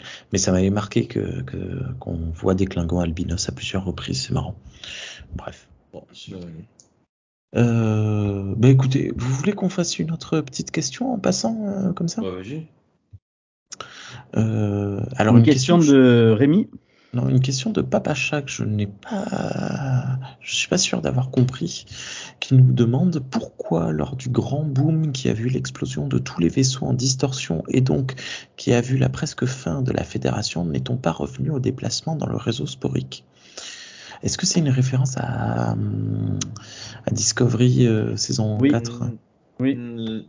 Saison Saison 3 Saison 3, saison 3, c'est The Burn. Il parle de, il parle de The Burn. Enfin, en français, je sais même plus comment ça se. Mais parce que il me semble que toutes les infos et recherches concernant le, Oui. le moteur sporique ont disparu avec le Discovery, non? Oui, tout a été volontairement. Si, si, Non. me semble. Alors, je t'explique. Euh, La fédération du 33e siècle, je sais pas, est une idiocratie finie. Oui, Ah. ça, d'accord. Euh, donc, euh, euh, t'as euh, nécessité fait loi. C'est pas moi qui l'invente. C'est vieux comme le monde. Et euh, le vrai problème, c'est que quand nécessité fait loi, c'est-à-dire la nécessité, si elle est hors la loi, crée la loi pour se rendre légale. Voilà, parce que c'est un rapport de force, parce que c'est euh, un besoin, ça, enfin bref. Donc, tu as le moteur sporique. Voilà. Tu as c'est classé, machin, etc. Tu le prends, tu le déterres, tu enlèves tous les euh, machins qui pouvaient l'empêcher et tu l'utilises. Alors, et- euh, oui, mais et- justement, c'est pas que c'est déclassé. Ça, c'est pas que c'est classé, c'est que ça n'existe plus. Non, ça, ça c'est pas possible. Ça, dans un n'importe quel univers, aucune recherche ne peut être détruite, détruite de la sorte. Tu ne peux pas. C'est, tu peux faire ce que tu veux. Les, je prends un exemple, hein, tout bête. euh, il y a eu euh, une bombe nucléaire qui a été inventée par des savants allemands, foutus dehors par les nazis, aux États-Unis. Voilà. Ensuite, il a fallu que les Russes la créent. C'est-à-dire qu'ils sont partis d'observations, ils sont partis d'éléments. Il n'y a pas quelqu'un qui est venu leur dire, au fait, les gars, euh, c'est comme ça qu'on fait. Hein qui leur a dit E égale MC2. Voilà. Donc, ils ont euh, essayé, en sachant vers où aller, comment retrouver pour construire. Hum. Donc, du moment que tu as dans tes archives quelque part un vaisseau qui n'utilisait pas le dilithium pour pouvoir se déplacer, avec la mention d'un réseau mycélien, etc., tu vas faire des putains de recherches. Alors, qu'on nous dise au minimum, alors parce que ça, c'est un grand classique de la mauvaise SF, c'est on a perdu la technologie. Alors que tu es perdu des moyens de créer la technologie, mais que tu aies perdu la technologie, c'est pas possible. On laisse des traces, des choses incomplètes. Tu vois, euh, il y a plein plein d'éléments qui font que euh, des survivants, des suivants vont essayer de recréer, d'aller.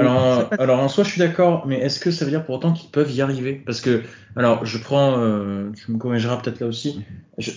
Crois-moi, ça me fait chier parce que c'est dire quand même que, on m'oblige à défendre Discovery saison 3, quoi, mince. Et euh, non, c'est pas, ça m'emmerde. Mais je sais par exemple qu'il y a des choses que euh, on savait faire d'une certaine façon euh, au Moyen Âge, on ne sait plus les faire aujourd'hui. On n'arrive plus à comprendre comment à l'époque on a fait. Et ça, il y a plusieurs. Alors, j'ai pas d'exemple en tête parce que mes cours d'histoire, ça remonte à 13 ans. Mais euh... Sauf que généralement, on ne sait plus comment bah, on, pouvait euh, les faire à l'époque parce qu'on a inventé des process plus efficaces de nos jours. C'est ça, le, quand tu, ce que tu cites, c'est ça. La couture, pas la couture, le, le, le maillage. Hmm. Il y avait des savoirs. Alors ça, c'est ce qu'on appelle en, en apprentissage, c'est des savoir-faire. Les savoir-faire ne sont transmissibles que par l'éducation. Je prends un exemple, tu vois, sur les hauts fourneaux pour savoir à quel moment il fallait, on va dire, les trucs étaient chauds. Il y a des gens qui entendaient, euh, entendant l'oreille, certaines variations dans le bruit. Il y en a qui crachaient dessus pour le voir et il y en a qui voyaient ça à l'œil. Trois savoir-faire différents pour trois personnes qui arrivaient après à transmettre ce savoir-faire pour que les gens qui prenaient leur suite soient capables de faire ce leur boulot qu'ils font. Voilà. Donc, il y a des savoir-faire qui se sont perdus, c'est un fait. Ils n'ont pas été assez documentés. Mais il y a aussi des savoir-faire qui se sont perdus pour la bonne et simple raison que on a trouvé des manières de procéder plus efficaces. Donc on a créé de nouveaux savoir-faire qui ont remplacé les anciens qui se sont perdus. Je prends un exemple. Si on devait refaire les pyramides, vous croyez qu'on va prendre euh, tous les mecs à les fouetter euh, pour qu'ils puissent amener les pierres et tout? On va utiliser des engins. Ça a prouvé euh, ça, son, non, ouais, d'accord. Mais justement, le fait qu'on utilise d'autres types d'outils, de, euh, d'éléments, on va pas les construire de la même manière. Alors comment ils ont fait à l'époque Il y a des mystères là-dessus et tout, mais ça ne veut pas dire que de nos jours on ferait pas mieux. C'est ça la vraie question. Donc dans ce que tu, tu, tu, tu illustres, c'est s'il y avait un worldbuilding du genre ah vous êtes revenu avec le même truc sporique machin très bien, euh, on avait lancé plusieurs. Alors je suis pas un grand spécialiste de Discovery mais je me rappelle pas là, je pense pas l'avoir entendu. Nous avons cherché et nous euh, nous avions du mal à euh, trouver. Non, voilà, c'est-à-dire les recherches sont encore, nous avons machin etc. Bon. non, non, c'est on est arrivé et tout. Donc, à, l'époque de Starfleet, ne pas être capable de mettre des informations codées quelque part et tout, euh, voilà. Faut, enfin, je veux dire, euh, c'est comme si tu me disais, euh, oh bon, c'est plus faire la bombe nucléaire, vous savez. on n'avait pas archivé comment on faisait, hein, vous savez. non, mais non, mais en fait, surtout que je me dis, est-ce que dans l'utopie, qui est sens encore une fois, j'ai pas envie de les défendre, surtout pas sur ce point-là. Mm. Mais est-ce que dans l'utopie qui est censée être Star Trek, on est censé quand même avoir une, une espèce de réflexion? On ne serait pas capable de vraiment tout faire pour effacer des données en mode c'est pas pour nous, c'est quelque chose qui nous dépasse, tu vois? Euh, c'est vraiment dans le sens réflexion humaine euh, de se dire ça, ça, ça peut se retourner contre nous et on préfère pas prendre de risque, on n'est pas prêt à ça, tu vois ce que je veux dire? Ce à quoi on te répondra, c'est bien beau quand on n'est que tout seul, mais avec les Klingons, les Cardassiens, les Romuliens qui tournent autour, il vaut mieux toujours avoir ça sous la main au cas où eux trouvent mmh. quelque chose et que nous, on devra avoir une réponse. Hmm. C'est de la réelle politique. ça n'a rien à voir avec. C'est-à-dire, on peut estimer que non, nous n'avons pas utilisé euh, ceci comme, euh, on va dire, parce que nous estimons que ce n'est pas un avantage, qu'au contraire, ça fait plus de mal à, des choses. il y a plein de raisons, hein, tu vois, euh, qui font que on peut se faire une règle pour nous-mêmes, mais on va pas l'abandonner pour autant parce que On ne sait jamais ce que des potentiels adversaires ennemis de notre groupe seraient capables de faire. Oui, oui, Ah. je- Donc, euh, je rappelle quand même que euh, Picard en a pu transférer sa conscience dans un golem. Et dans Discovery, on nous sort que euh, on n'a pas réussi depuis eux. Huit siècles. Les mecs, euh, ils font quoi? Je sais pas, interrogez-vous, on en était où il y a huit siècles? En 1200. Hein? Mais, Je veux dire, Regardez si, la on- progression. On transférait pas déjà des consciences il y a 8 siècles? Non. Non, mais Bon, je regarde, ok. re- regarde déjà ce que c'est que la, la, la- la médecine, quoi. La médecine, où est-ce qu'elle- qu'est-ce qu'elle a fait en huit siècles? Oui, Sur, oui, euh, ça, Même sur l'art. Ok. Tu vois, enfin bref, huit siècles, c'est énorme. Bref, là, on en revient manière positive par rapport à- aux comics. C'est que les comics ont vraiment voulu agrandir les univers en gardant ces structures. Voilà. Donc, euh, par rapport à Discovery, le positif de Discovery, il n'est pas dans ce world building. Je sais pas si- non, je veux dire, euh, moi j'étais le premier c'est vrai. j'étais le premier à la fois content et inquiet qu'il nous fasse un bond dans le futur parce que ça allait arrêter de mettre des euh, incohérences majeures vis-à-vis de euh, l'existant. Bon, parce que là c'est un terrain vierge et tout. En même temps, j'avais très peur de ce qu'ils allaient faire du futur. Bon, ils ont voulu faire quand même une fédération qui est euh, un ramassis de gentils. Bon, voilà, je m'en contenterai. Parce que bon, je trouve quand même que on est à des années-lumière d'un véritable world building tel qu'il devrait être. Mais bon, euh, si je dois dire quelque chose de positif de Discovery, c'est que la saison 3 et la saison 4 arrêtent avec cette volonté d'essayer de nous, euh, nous éroder pour faire, vous comprenez, euh, l'utopie, c'est pas ça. Nous, on va vous montrer un peu plus euh, les choses noires, euh, la face noire, parce qu'il y en a toujours partout. Déjà, sois capable de faire une face lumineuse et après, tu viendras me parler que, bien entendu, dans les coins, dans les recoins, tout n'est pas totalement lumineux. Ok. Mais d'abord, fais le travail au lieu de m'expliquer que comment je le matine, etc. ou autre. Je rappelle que dans Discovery euh, saison 1, on torture un animal pour euh, faire avancer le vaisseau. Même de nos jours, je, veux dire, euh, Mm. Tu vois, Ouais, ça ils s'en rendu compte. Auraient dû s'en rendre compte euh, plus tôt. Voilà. Oh, on se rend compte, machin, etc. Ouh, voilà. Euh, tout ça pour voir qu'après, euh, dans Discovery, on voit très bien que on n'avait pas besoin de passer par là. Hein, on pouvait faire avec un humain consentant et tout, etc. Donc ça veut bien dire qu'il y avait une alternative et que à ce moment-là, ils ont cherché aucune alternative. On dit, ah oui, mais vous comprenez, c'est la guerre, c'est méchant, etc. Bref, non, ce sont des simplismes pour simplement essayer de nous dire que votre univers à vous, il est différent. Il n'est pas aussi... euh, ouais, voilà, bref, c'est un rapport à l'utopie, on peut en parler pendant pas mal de temps. Ouais. Euh, On fera peut-être une émission sur euh, qu'est-ce que c'est l'utopie. un jour. Oui, un jour. Et donc, pour dire ça, par rapport au Discovery, bah, ils ont essayé de- d'expliquer pourquoi la fédération a été morcelée du fait de ce- du burn. Alors, j'avais vu il y a très longtemps, pour vous dire, une idée comme quoi il y avait un déchirement dans le subespace qui a mené à ce que le- le- l'utilisation du warp n'était plus possible. C'était des poches, en fait. C'est quelque chose que j'avais lu dans les années 2000 qui expliquait, imaginez les années 2400, 2500, 2600, 2700, qui s'inspire de Force of Nature Oui. de TNG, dans lequel Oui. on voit le subespace être euh, Voilà. justement des déchirés et tout. Et je veux dire, ça suffisait. Pourquoi créer ce burn? Juste pour pouvoir le résoudre d'un coup de cuir magique. Parce que, parce que je sais pas, peut-être parce que le côté pollution, ça n'a pas plu, parce que c'est une, allég- une allégorie de la pollution, en fait, tout Ouais. simplement. Et Alors que ça- je, ça trouve que justement, avoir une fédération qui essaye de se maintenir malgré euh, le fait qu'il y a des routes plus longues, des machins qui. Enfin bref, il y avait un véritable terrain. Mais le- tu sais que le pire, tu sais que le pire, c'est qu'ils ont, ils ont cité ça aussi. Parce qu'ils le citent au début de Discovery, comme quoi les Gorn, à un moment donné, ils ont utilisé une bombe, euh, je sais pas trop quoi, de, de Mm. je sais pas quelle matière, et que du coup, ils ont, t'as, t'as, t'as, un- t'as un- une grosse poche. Ouais, euh, voilà, une bombe isolytique, c'est plus légal, c'est plus machin partout, Mm. parce que les Gorn en ont utilisé une et ils ont foutu la merde sur deux années-lumière. Une énorme poche de subespace dégueulasse de deux années-lumière dans laquelle tu ne peux pas voyager dans distorsion. Voilà, Ah, donc ils, donc ils, connaissent leur, ils connaissent, non, mais ils connaissaient leur sujet. hein. Ils l'ont juste pas utilisé. Ils savaient, ils savaient ce qu'ils faisaient. hein. Enfin, non, enfin, on, on se comprend là-dessus. Voilà, donc ce que j'ai à dire, et quand on est positif, je redirais que le, le burn, il vaut mieux pas trop essayer de chercher à comprendre parce que ça tient pas debout. Et euh, si on veut kiffer Discovery, ben, il faut regarder ailleurs que dans cette histoire de burn, même si c'est l'intérêt général de la. Enfin, c'est le fil rouge conducteur de la saison 3 de Discovery. Margot? Oui, je suis là. Je suis toujours là. Je sais pas. Et toi Les dernières saisons de Discovery? On va pas Positif. en parler. Ouais, positif. ouais.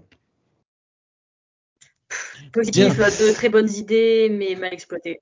Ça, c'est ce que tu dis. Qu'est-ce qu'il y a, Rémi Quoi, Rémi On dirait, euh, on dirait le, le- le truc de cours euh, classique qu'on a tous à l'école. euh, bref, sur nos, nos rédactions.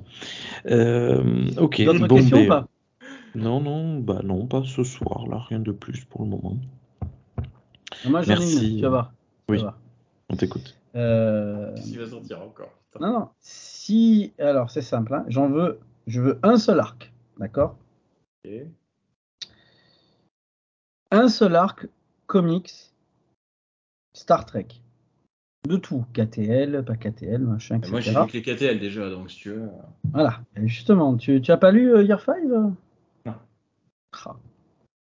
Il faut que je finisse hier. C'est dommage. euh, Year 5, c'est très intéressant. Voilà. Voilà. sais. Donc euh, ma question euh, sera simple. De toute façon, tu as lu ceux de la, du- de la KTL, c'est déjà euh, une base. Euh, celui que euh, on, on va dire voilà, il y a un gros burn, hein, ils disparaissent tous. Lequel vous gardez pour éviter que voilà, lui il doit survivre. Lui il doit être transmis aux générations futures. D'accord. Ouais, en termes d'héritage, en termes de, en termes de rapport avec l'univers, quoi. Non non, euh, par rapport à vous, hein, c'est-à-dire non, celui-là j'ai trop kiffé, euh, j'ai pas envie qu'il parte euh, au feu quoi. Attends, de quoi que, De que quoi, par contre J'ai Prends pas compris tous les la question. comics. Si, si tu, si tu dois sauver un arc de comics Star Trek que tu as lu, lequel tu sauves? Ah, Un seul. oula. Voilà. Oula. Donc Rémi, ça sera plus rapide, vas-y Rémi. Euh, alors, je n'ai pas encore commencé à lire ce qui apparemment est excellent, la nouvelle série Star Trek, euh, mettant en scène euh, Ben Sisko et, et Worf, mais qui apparemment pète tous les scores. Mais ouais, je dirais Year 5, euh, peut-être le toute la partie qui concerne les Tauliens, que j'avais vraiment bien aimé. Mais en soi. Ah non, non, non, ça y est, je sais. euh, Starfleet Academy, KTL. Ah ouais, c'est pas mal. c'était Ah, vraiment chouette. hein. C'était très agréable à lire, c'était rigolo, c'était fun et c'était très bien dans, enfin, dans ce Oui, que je, je considère. Et il y avait des nouveaux personnages intéressants.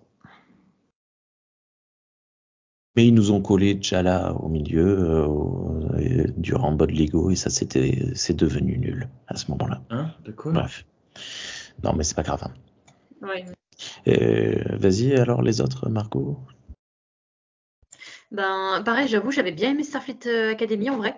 Après, Year 5 m'avait fait une très grosse impression aussi. Il faudrait que je le relise et que je lise la fin surtout parce qu'au final, je ne sais toujours pas comment la cinquième année euh, de, l'Enterprise dans TOS. Donc j'ai très très envie. J'avais vraiment beaucoup aimé les dessins, les, les histoires étaient vraiment intéressantes et tout. Donc euh, ouais, je, sur ce point-là, je, suis assez d'accord. Donc je pense que peut-être ce serait celui que je sauverais. Et oui, c'est même pas de la KTL, désolé Guillaume. Non, non, non, mais je Après, il y a doutais, des arcs euh, de la KTL, il y a des arcs de la KTL que j'adore aussi. Hein. Tous les arcs avec le multivers, euh, avec le, monde miroir et tout ça aussi, ils étaient vraiment super.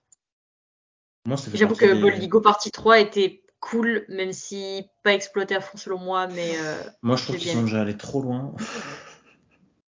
enfin, c'est le Media Comics qui permet ça aussi, mais j'aime bien le fond. J'ai la forme à quelques limites que voilà. Euh, je sais pas moi. T'as cité, cité quoi avant? Ah ouais, les, ouais, les arcs. euh, ouais, non, non, parce que oui, t'as cité les arcs aussi avec le multivers. Euh, et à, à une incohérence près, c'est vrai que j'avais beaucoup aimé aussi le, bah, le comics avec les, les, les versions euh, gender bendées de tous les personnages. Oui. Voilà, euh, ce, ce C'était rigolo, c'était ouais, cool. c'était intéressant. Voilà, ça vient d'une incohérence monstre, mais c'est pas grave. Euh, et pas incohérence vis-à-vis de la Kelvin Ah Timeline. c'est- c'est simple. Comment tu veux que Kirk vienne au monde quand sa mère est en train de crever sur le Kelvin parce qu'elle va le percuter le Narada? Parce que dans le flashback, c'est vraiment sa mère en fait. Ah, sur le fauteuil du Kelvin, de l'USS Kelvin. oui, mais elle est, pas- oui, mais elle est pas enceinte à ce moment-là. Enfin, je veux Ah, dire, elle a oui. sûrement déjà Ah oui. accouché, non? Bah oui, mais d'accord. Alors ça veut dire que du coup, dans cette timeline-là, euh, alors que c'est censé être la même, exactement le même univers avec juste l'inversion des sexes, ça veut dire que du coup, il y a un changement par rapport à l'autre. Oui. C'est ce sur Oui, quoi. ce serait logique. bah, ce serait logique. Je trouve ça un peu dommage de, du coup, de changer cet événement-là qui est un petit peu, euh, je sais pas, c'est le, le truc qui se passe, c'est le jour de la naissance de Kirk que ça se passe, tu vois. C'est voilà, c'est juste ça. Donc oui, c'est vrai qu'elle est pas enceinte, mais euh... je sais pas. Comme, comme Ah, c'est c'est censé, euh, ben, non, mais je veux dire, comme, c'est- comme tout est censé se passer exactement pareil, il y a juste les sexes qui changent, effectivement, ça crée un, ça crée un truc où tu dis, bah, bah, bah ouais, enfin, du coup, elle est obligée d'avoir accouché avant, quoi. Ouais, effectivement, c'est. Elle, elle éjecte le bébé pendant qu'elle se jette sur le Narada. ah bah, Ouais. non, mais en, en, en, soi, bon, si l'accouchement n'était pas quelque chose d'aussi euh, douloureux sur le moment, euh, en soi, ça pourrait passer si elle actionnait un téléporteur. Parce que, parce que, on sait pas si les téléporteurs de Kelvin marchent. Tout ce qu'on sait, c'est bébé quelqu'un. téléporté, euh, téléporté hors du ventre de sa mère, trop bizarre. Alors, ils Quelle horreur Alors, à, à un moment donné, ils en parlent d'un truc comme ça, c'est pas un bébé. Ils en parlent d'un truc comme ça dans du Stargate. Voilà. Je- Burke. Non, non, non, tu, non, non, je pense que, je pense que j'ai à dire, Burke. Ah, je pense pas que tu tireras peur quand on en sera à ce, moment-là, en fait. Mais euh, tu, dis, moi, moi, quand ils en sont à ce moment-là, je me dis, mais oui, pourquoi ils y ont pas pensé avant? Putain Mais euh, enfin bref. Et je sais pas, quel arc tu veux je sauvegarde en vrai? C'est vrai que Starfleet Academy, c'était super cool en vrai. Mais euh, non, j'hésiterais entre Starfleet Academy, le conflit Kitomer ou euh, justement Manifest Destiny. Euh, mais je saurais pas dire. Le- honnêtement, des trois, je saurais pas dire. Voilà. Donc ça permet juste de rebondir. Euh, donc il y a un consensus sur Star, euh, non, Star Trek, Starfleet Academy. Euh, Rémi, pourquoi est-ce que toi il t'a autant plu? Parce que ben, on avait de nouveaux personnages qui Mm. vivaient des aventures non non nostalgiques, c'est-à-dire qu'il y avait il y a quelques personnages, euh, il y a Uhura notamment qui revient euh, au milieu et Kirk qui est un peu présent, mais déjà Marcus bien également. en retrait. Bon, euh, bon, il y a quelques personnages, mais ils sont plutôt en retrait. hein. Donc c'est très orienté euh, vers de nouveaux personnages et vers l'avenir, c'est-à-dire que ce sont des personnages qui apprennent, qui apprennent à travailler en équipe. Euh, Il y a le, le personnage pr- principal est un- une Vulcaine qui apprend à, bah, à travailler en équipe, quoi, tout simplement. Euh, Il y a un Andorien qui apprend à, à être moins sur l'action. Je, je me souviens plus l'équipe. Il y a une humaine euh, qui Il y a est, deux humaines. Il oui, il y a une humaine a- handicapée. Oui. Euh, je- je- bon, bref, voilà, c'était chouette, c'était léger, fun. Ouais. Il y avait Mais pas cohérent. de, ouais, euh, cohérent. Il n'y avait pas de notion de, il faut sauver la galaxie, et tout ça. Ça, Ça. c'est, c'est cool. Et tu avais aussi des tempéraments très distincts euh, chez, chez les personnages, même chez les deux humaines. Mm. T'en as, t'en as une asiatique et une hispanique, il me semble. T'en as une, je crois que c'est Gomez et l'autre c'est, je sais plus, Chan, un truc comme ça. Lui fasse- Varese. Gomez. Euh, je- peut-être, je, je, sors. je, je, je- je sais plus ce que c'est cette référence, putain. Et, euh, et c'est la, hum, c'est la asiatique qui est handicapée, du coup, qui est probablement tétraplégique d'ailleurs, parce qu'elle a un exosquelette réparti sur tout le corps. Euh, j'ai trouvé la, j'ai trouvé le concept très très cool en vrai. De ce genre d'exosquelette, j'ai trouvé ça très très cool. Et le design est assez cool, euh, colle parfaitement au design de Kelvin, qui euh, est une humaine qui est par exemple beaucoup moins expressive et beaucoup moins euh, extravertie par exemple que ne l'est la, l'autre humaine, du coup la, la- l'espagnole. Donc, je me souviens plus du tout de son nom. T'as un, as- t'as un alien aussi euh, qui doit apprendre à communiquer parce que c'est. Je, alors, je crois que son, son nom c'est Kabentair ou un truc comme ça. Et euh, il a dû. il était cool, lui. Il était très cool parce qu'il parle par, il parle par expression, enfin pas, pas façon euh, Tanagra, mais euh, il- enfin je sais plus comment il définit ce truc. Et c'est c'est vrai que c'était assez bien défini. L'Andorien, qui est un, un fils de noble Andorien, de haut placé Andorien, et, et son père n'aime pas, euh, ça c'est un, petit peu aussi plus développé dans les Boldigo, euh, il n'aime pas que son fils ait rejoint Starfleet parce que pour lui c'est moins haut que ce qu'il aurait pu faire, un truc comme ça, donc il n'a pas la reconnaissance de son père. Et tu as cette Vulcaine, du coup, qui, Tilaan, euh, du coup, qui est, euh, d'ailleurs, c'est assez marrant parce qu'elle est, un petit peu chapeautée par un amiral de Starfleet, euh, Telarit. Et tu as Tilan, du coup, qui, comme tu dis, doit apprendre à travailler en équipe et de surtout affronter un petit peu le regard de ses congénères et desquels elle doit gagner un respect, puisque justement, il y a beaucoup de Vulcains qui se disent, mais pourquoi tu vas à Starfleet alors que notre planète vient d'être détruite? Starfleet n'a pas besoin de toi, nous, oui, en fait. Donc, ce qui est aussi le, un petit peu le dilemme de, de, de Spock à certains moments dans, la, dans, dans Beyond, notamment. Et euh, ouais, c'est vrai que le, le comics était très intéressant pour ça, putain. Oh, Qu'est-ce que j'en aurais voulu d'autre? Et Margot? Oui. Qu'est-ce que tu as à en dire? Bah un, peu du même avis de Guillaume, j'avais bah, pareil, j'avais trouvé ça super sympa et co- comme disait Rémi, c'était très léger et tout, c'était bah c'était pas prise de tête, les personnages étaient tous euh, tous euh, tr- très différents les uns des autres en couleur et tout, dynamique, c'était non, c'était cool, franchement. euh. Après voilà, c'est après c'est pas forcément le truc le plus extraordinaire qui existe dans l'univers de Star Trek, hein, faut pas faut pas déconner non plus, mais mais vraiment, c'était ouais, un petit petit comics agréable franchement et pas de, mauvais points en fait en soi. Euh, C'est-à-dire que tout, ce qu'on peut voir de Star Trek là récemment, euh, bah, depuis euh, la quête elle existe et tout, on pourrait dire qu'il y a des mauvais points sur certains trucs et tout, mais alors là, là vraiment c'est que du feel good en fait. Donc c'est plutôt sympa. Et là, j'ai une, question. Qu'est-ce qui fait que, ce genre de, de récit, de dramaturgie, euh, peut être importé de, des idées qu'il y avait déjà sur quelque chose qui aurait pu avoir lieu dans l'US Navy, euh, etc., l'US Air Force, euh, l'US Army, euh, etc. Donc, qu'est-ce qu'il y a de véritablement, euh, au-delà du décorum de Star Trek, etc., qu'est-ce qui, pour vous, amène une, euh, on va dire, une vibration euh, trekkienne? Quand j'ai une vibration, Euh, c'est-à-dire euh, on en avait déjà discuté ça dans une émi- dans l'émission justement sur euh, ce qu'était Star Trek et tout ça, je crois. Oui, mais par, Oui, mais rapport, là- à, par rapport à Starfleet Academy, du coup. par rapport à Starfleet Academy. Ah, dans Starfleet, Starfleet Academy. Oui, c'est-à-dire que euh, j'entends, c'est euh, feel good, euh, personnage attachant, mais je veux dire, on n'a pas besoin d'être dans l'univers Star Trek pour euh, écrire euh, une histoire de feel good avec personnage attachant dans euh, une école militaire. D'où ma Bah, question. t'as quand même du contexte. Je veux dire, si le, le comic s'appuie quand même sur que ce soit ben euh, par rapport à Vulcain, tout ça. euh, D'ailleurs, les, les personnages de Starfleet Academy reviennent plus tard euh, Oui, dans niveau. un autre comics justement. Et le personnage andorien d'ailleurs est assez assez au centre de l'histoire justement parce qu'il y a une Oui, mais je, comprends bien. Mais je parle, dans, avec Andoria et tout, tu vois. je parle dans le comics en lui-même. Qu'est-ce qui donne une, on va dire, une vibration pour vous C'est-à-dire, euh, je change, je Ah. mets ça dans l'univers de The Orville, je mets ça dans l'univers de, on va dire contemporain, je mets ça avec euh, bien sûr un background, enfin bon, bah, j'adapte. Mais qu'est-ce qui ferait que non, ça je peux pas? C'est vraiment un, un élément qui est très très clair et qui amène euh, ce comics à être euh, vraiment quelque chose qui nous rappelle qu'on est dans l'univers de Star Trek, en dehors du décorum, en dehors des vaisseaux, des costumes, enfin des uniformes et tout. Y a-t-il une découverte de nouveaux mondes étranges? Y a-t-il une remise en cause de, euh, on va dire, de l'autre, plutôt comme une ressource euh, d'apprentissage et de, de soi-même? Y a-t-il semble qu'il y a euh, un quelque dilemme, chose il semble qu'il y a un dilemme à un moment dans le, dans le comics, mais euh, il y, a, il y a une histoire d'un vaisseau perdu dans, dans, euh, dans l'espace. euh, Dans une nébuleuse. euh, en Oui, fait, voilà. le, le- le deal de ce truc, c'est que les cadets doivent s'entraîner en équipe de plusieurs pour remporter des. Je sais plus si c'est des concours ou des examens, quelque chose de plus sérieux.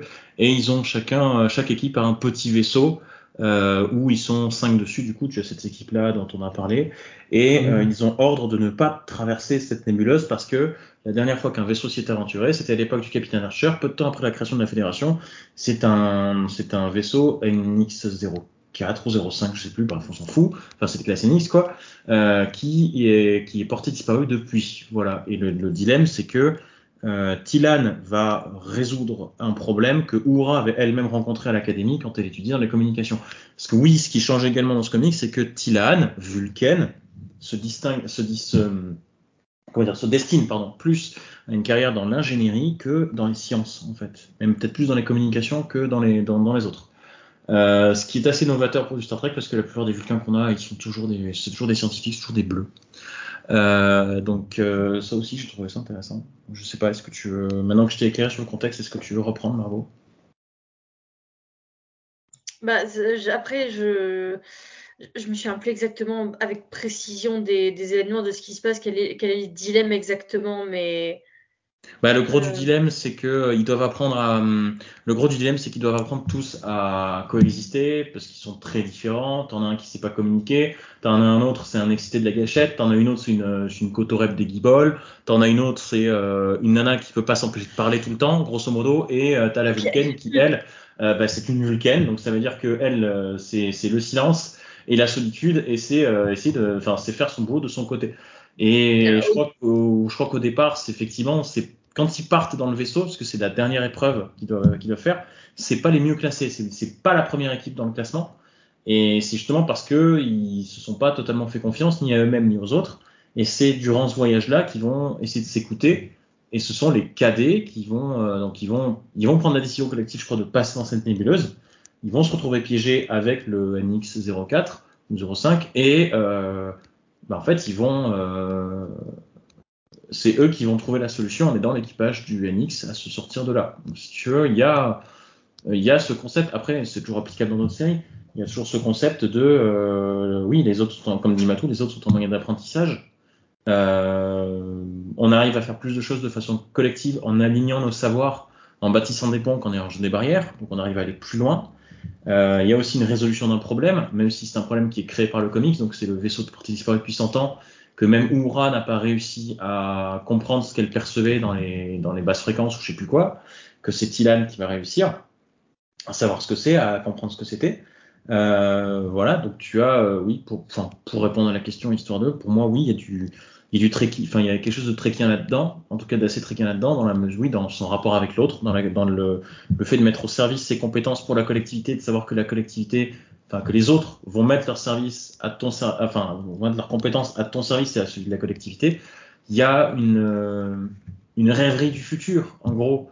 Euh, parce que moi, voilà, aussi, en tant que personne handicapée, je rêve du jour où j'aurai un truc euh, technologique pour corriger mon handicap, pour le supprimer. Ce qui est le cas là-dedans, puisqu'on voit une personne tétraplégique qui pourtant arrive à vivre parfaitement bien, fait son métier et tout et tout. En plus, euh, encore une fois, c'est agréable à regarder. C'est pas, euh, c'est pas des trucs euh, avec des, tu sais, les, premiers exosquelettes, là, on commence à en avoir. Au niveau du visuel, c'est dégueulasse, tu vois. C'est, c'est, encombrant, c'est dégueulasse et tout. Là, t'as un truc, c'est un design blanc épuré. Euh, en plus, ça, voilà, ça répond parfaitement au design Kelvin Timeline. Donc, euh, t'as, t'as tout ce côté, effectivement, utopie, rêverie, etc. Et, euh, et derrière, t'as un concept de SF, bon, pas, voilà, un vaisseau piégé dans le temps parce que machin, euh, tu captes pas ses fréquences parce que, bah, en fait, il est piégé dans une, une espèce de ralentissement temporel où, quand pour toi il se passe 100 ans, pour lui il se passe 4 heures. Donc, forcément, il envoie des SOS, toi, tu, tu captes Oui, oui, mais pas- une brique pas- d'information toutes les, euh, toutes Pas, les trop de 30 ans, spoilers. hein.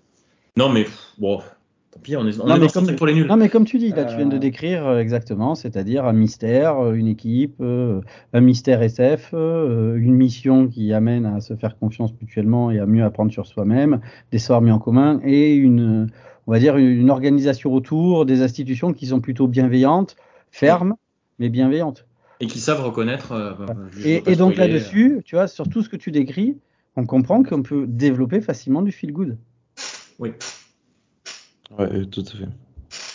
Oui, mais il, me semble que justement à la toute fin, l'un des derniers dialogues entre les étudiants, euh, c'est euh, après voilà aussi il y a aussi ce côté-là. Il me semble que les personnages ne sont pas nécessairement, jugés par leurs aptitudes. Il me semble que la dernière image du comics, c'est la Vulcaine qui dit clairement bah, là euh, euh, on a fait nos concours, on s'aime beaucoup, on est une, on est des frères d'armes, etc. Parce qu'on a vécu certaines choses.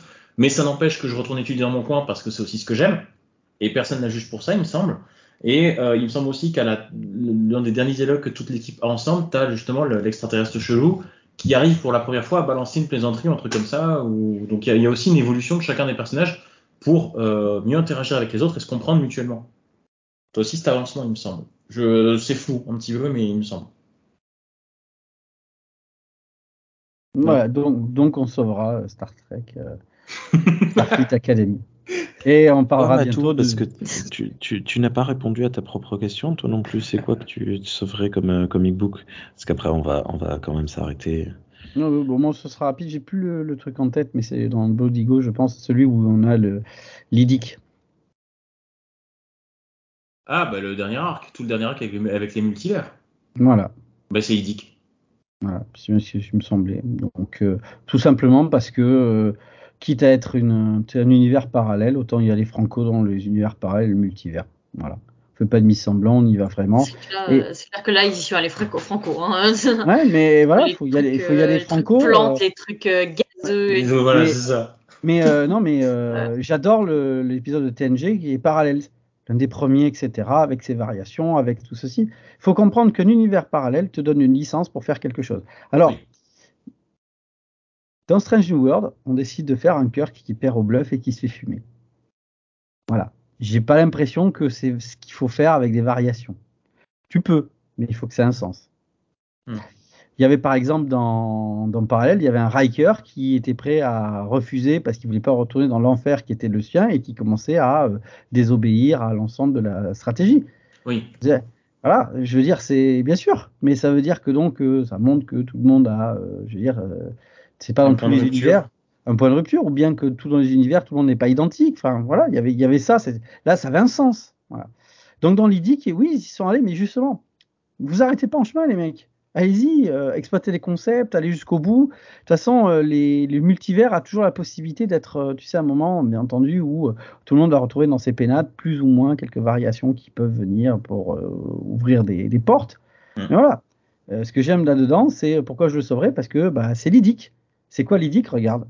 Euh, c'est quoi Star Trek? Ben regarde, voilà plusieurs variations possibles dans un seul.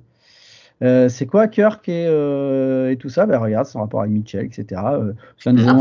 Après, les- enfin, la variation, les univers parallèles et tout, c'est pas. comment dire C'est pas. mince, c'est quoi le mot?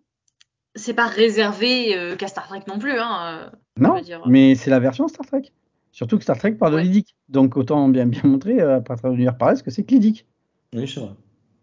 Donc euh, voilà, bien sûr, le Marvel, euh, etc. ben, plus plusieurs euh, univers. hein, on avait DC jusqu'en 85 où ils avaient tellement de trucs parallèles qu'ils ont fait Crisis en Infinity Earth.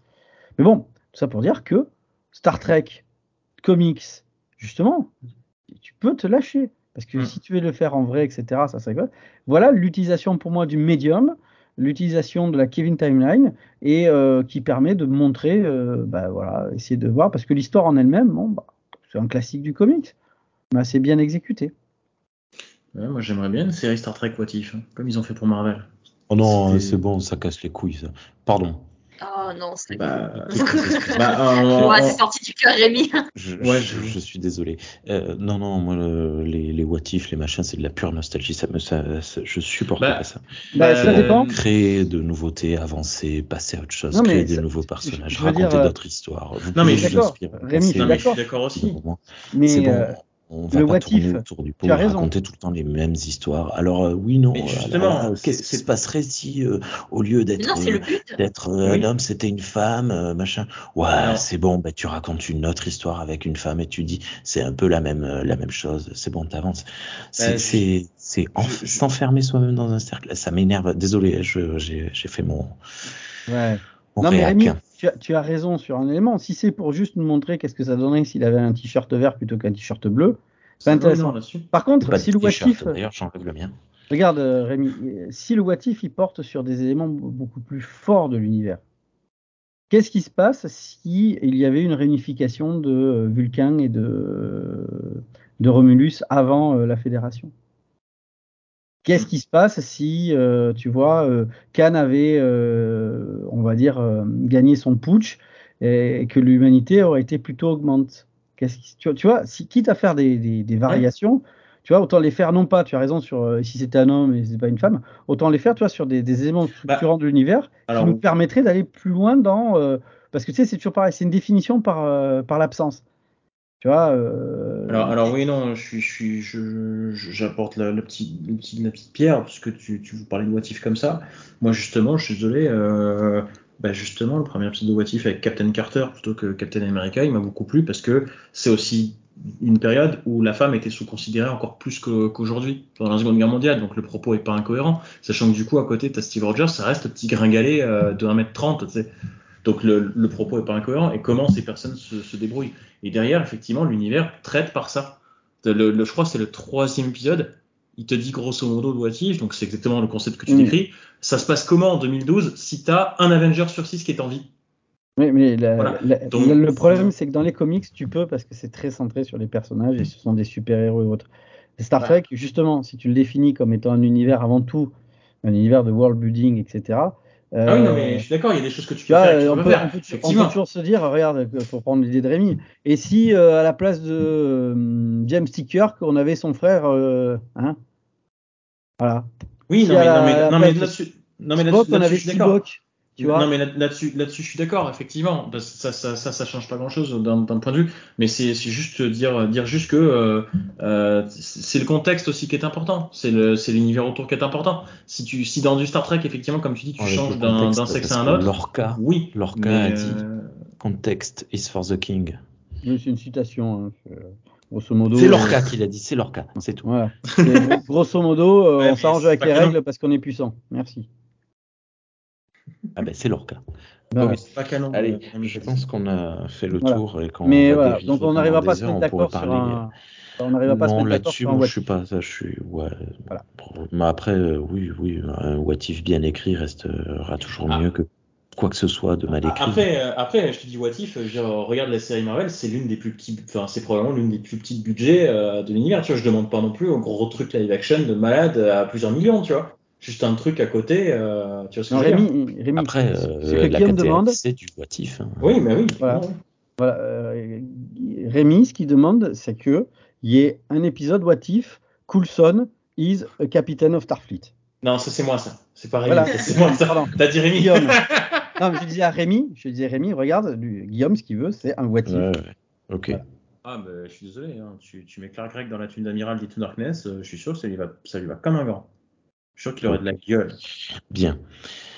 Ben Je écoutez, ça euh, merci. Donc- euh, Donc on a fait notre positif sur les comics, nous avons balayé, nous avons été bons. Parce que le positif, il faut se l'appliquer à soi-même. Et j'ai été bon Et modeste. aussi. Merci. Merci à tous les trois euh, pour cette Je émission. vous en prie. Je... Attends, on va faire un truc très simple. Hop. Euh, désactiver le son. Ok, merci à tous les trois pour cette émission. C'était très agréable de vous avoir. Merci beaucoup, euh, Guillaume. À très bientôt. Merci. Euh, T'as de qui là? J'ai muté euh, Matou. Mais euh, merci à toi pour. Oh non, je t'en fais pas celle-là. C'est bon, j'ai fait plusieurs fois le comique de répétition, ça va bien. Euh, merci et puis à la prochaine pour une autre émission. Voilà. À très bientôt. Merci beaucoup, Margot, pour te- cette émission. Mais euh, de rien, j'étais contente d'être là, même si j'ai pas été très très pour euh, le, le comics qui te meurt parce que j'avais pas grand chose à dire dessus, mais euh, bon, c'était quand même un plaisir d'être là. Donc, Voilà. C'est pas vrai. Merci beaucoup à toi, Matou. Euh, apparemment, tu as réussi à te unmute tout seul. Tu es, tu es incroyable. Tu es autogéré.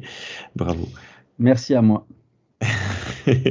Bonne soirée à toutes et à tous. À très bientôt. Galaxy Pop, Galaxy Pop, Galaxy Pop, Galaxy Pop. Wow. Galaxy Pop.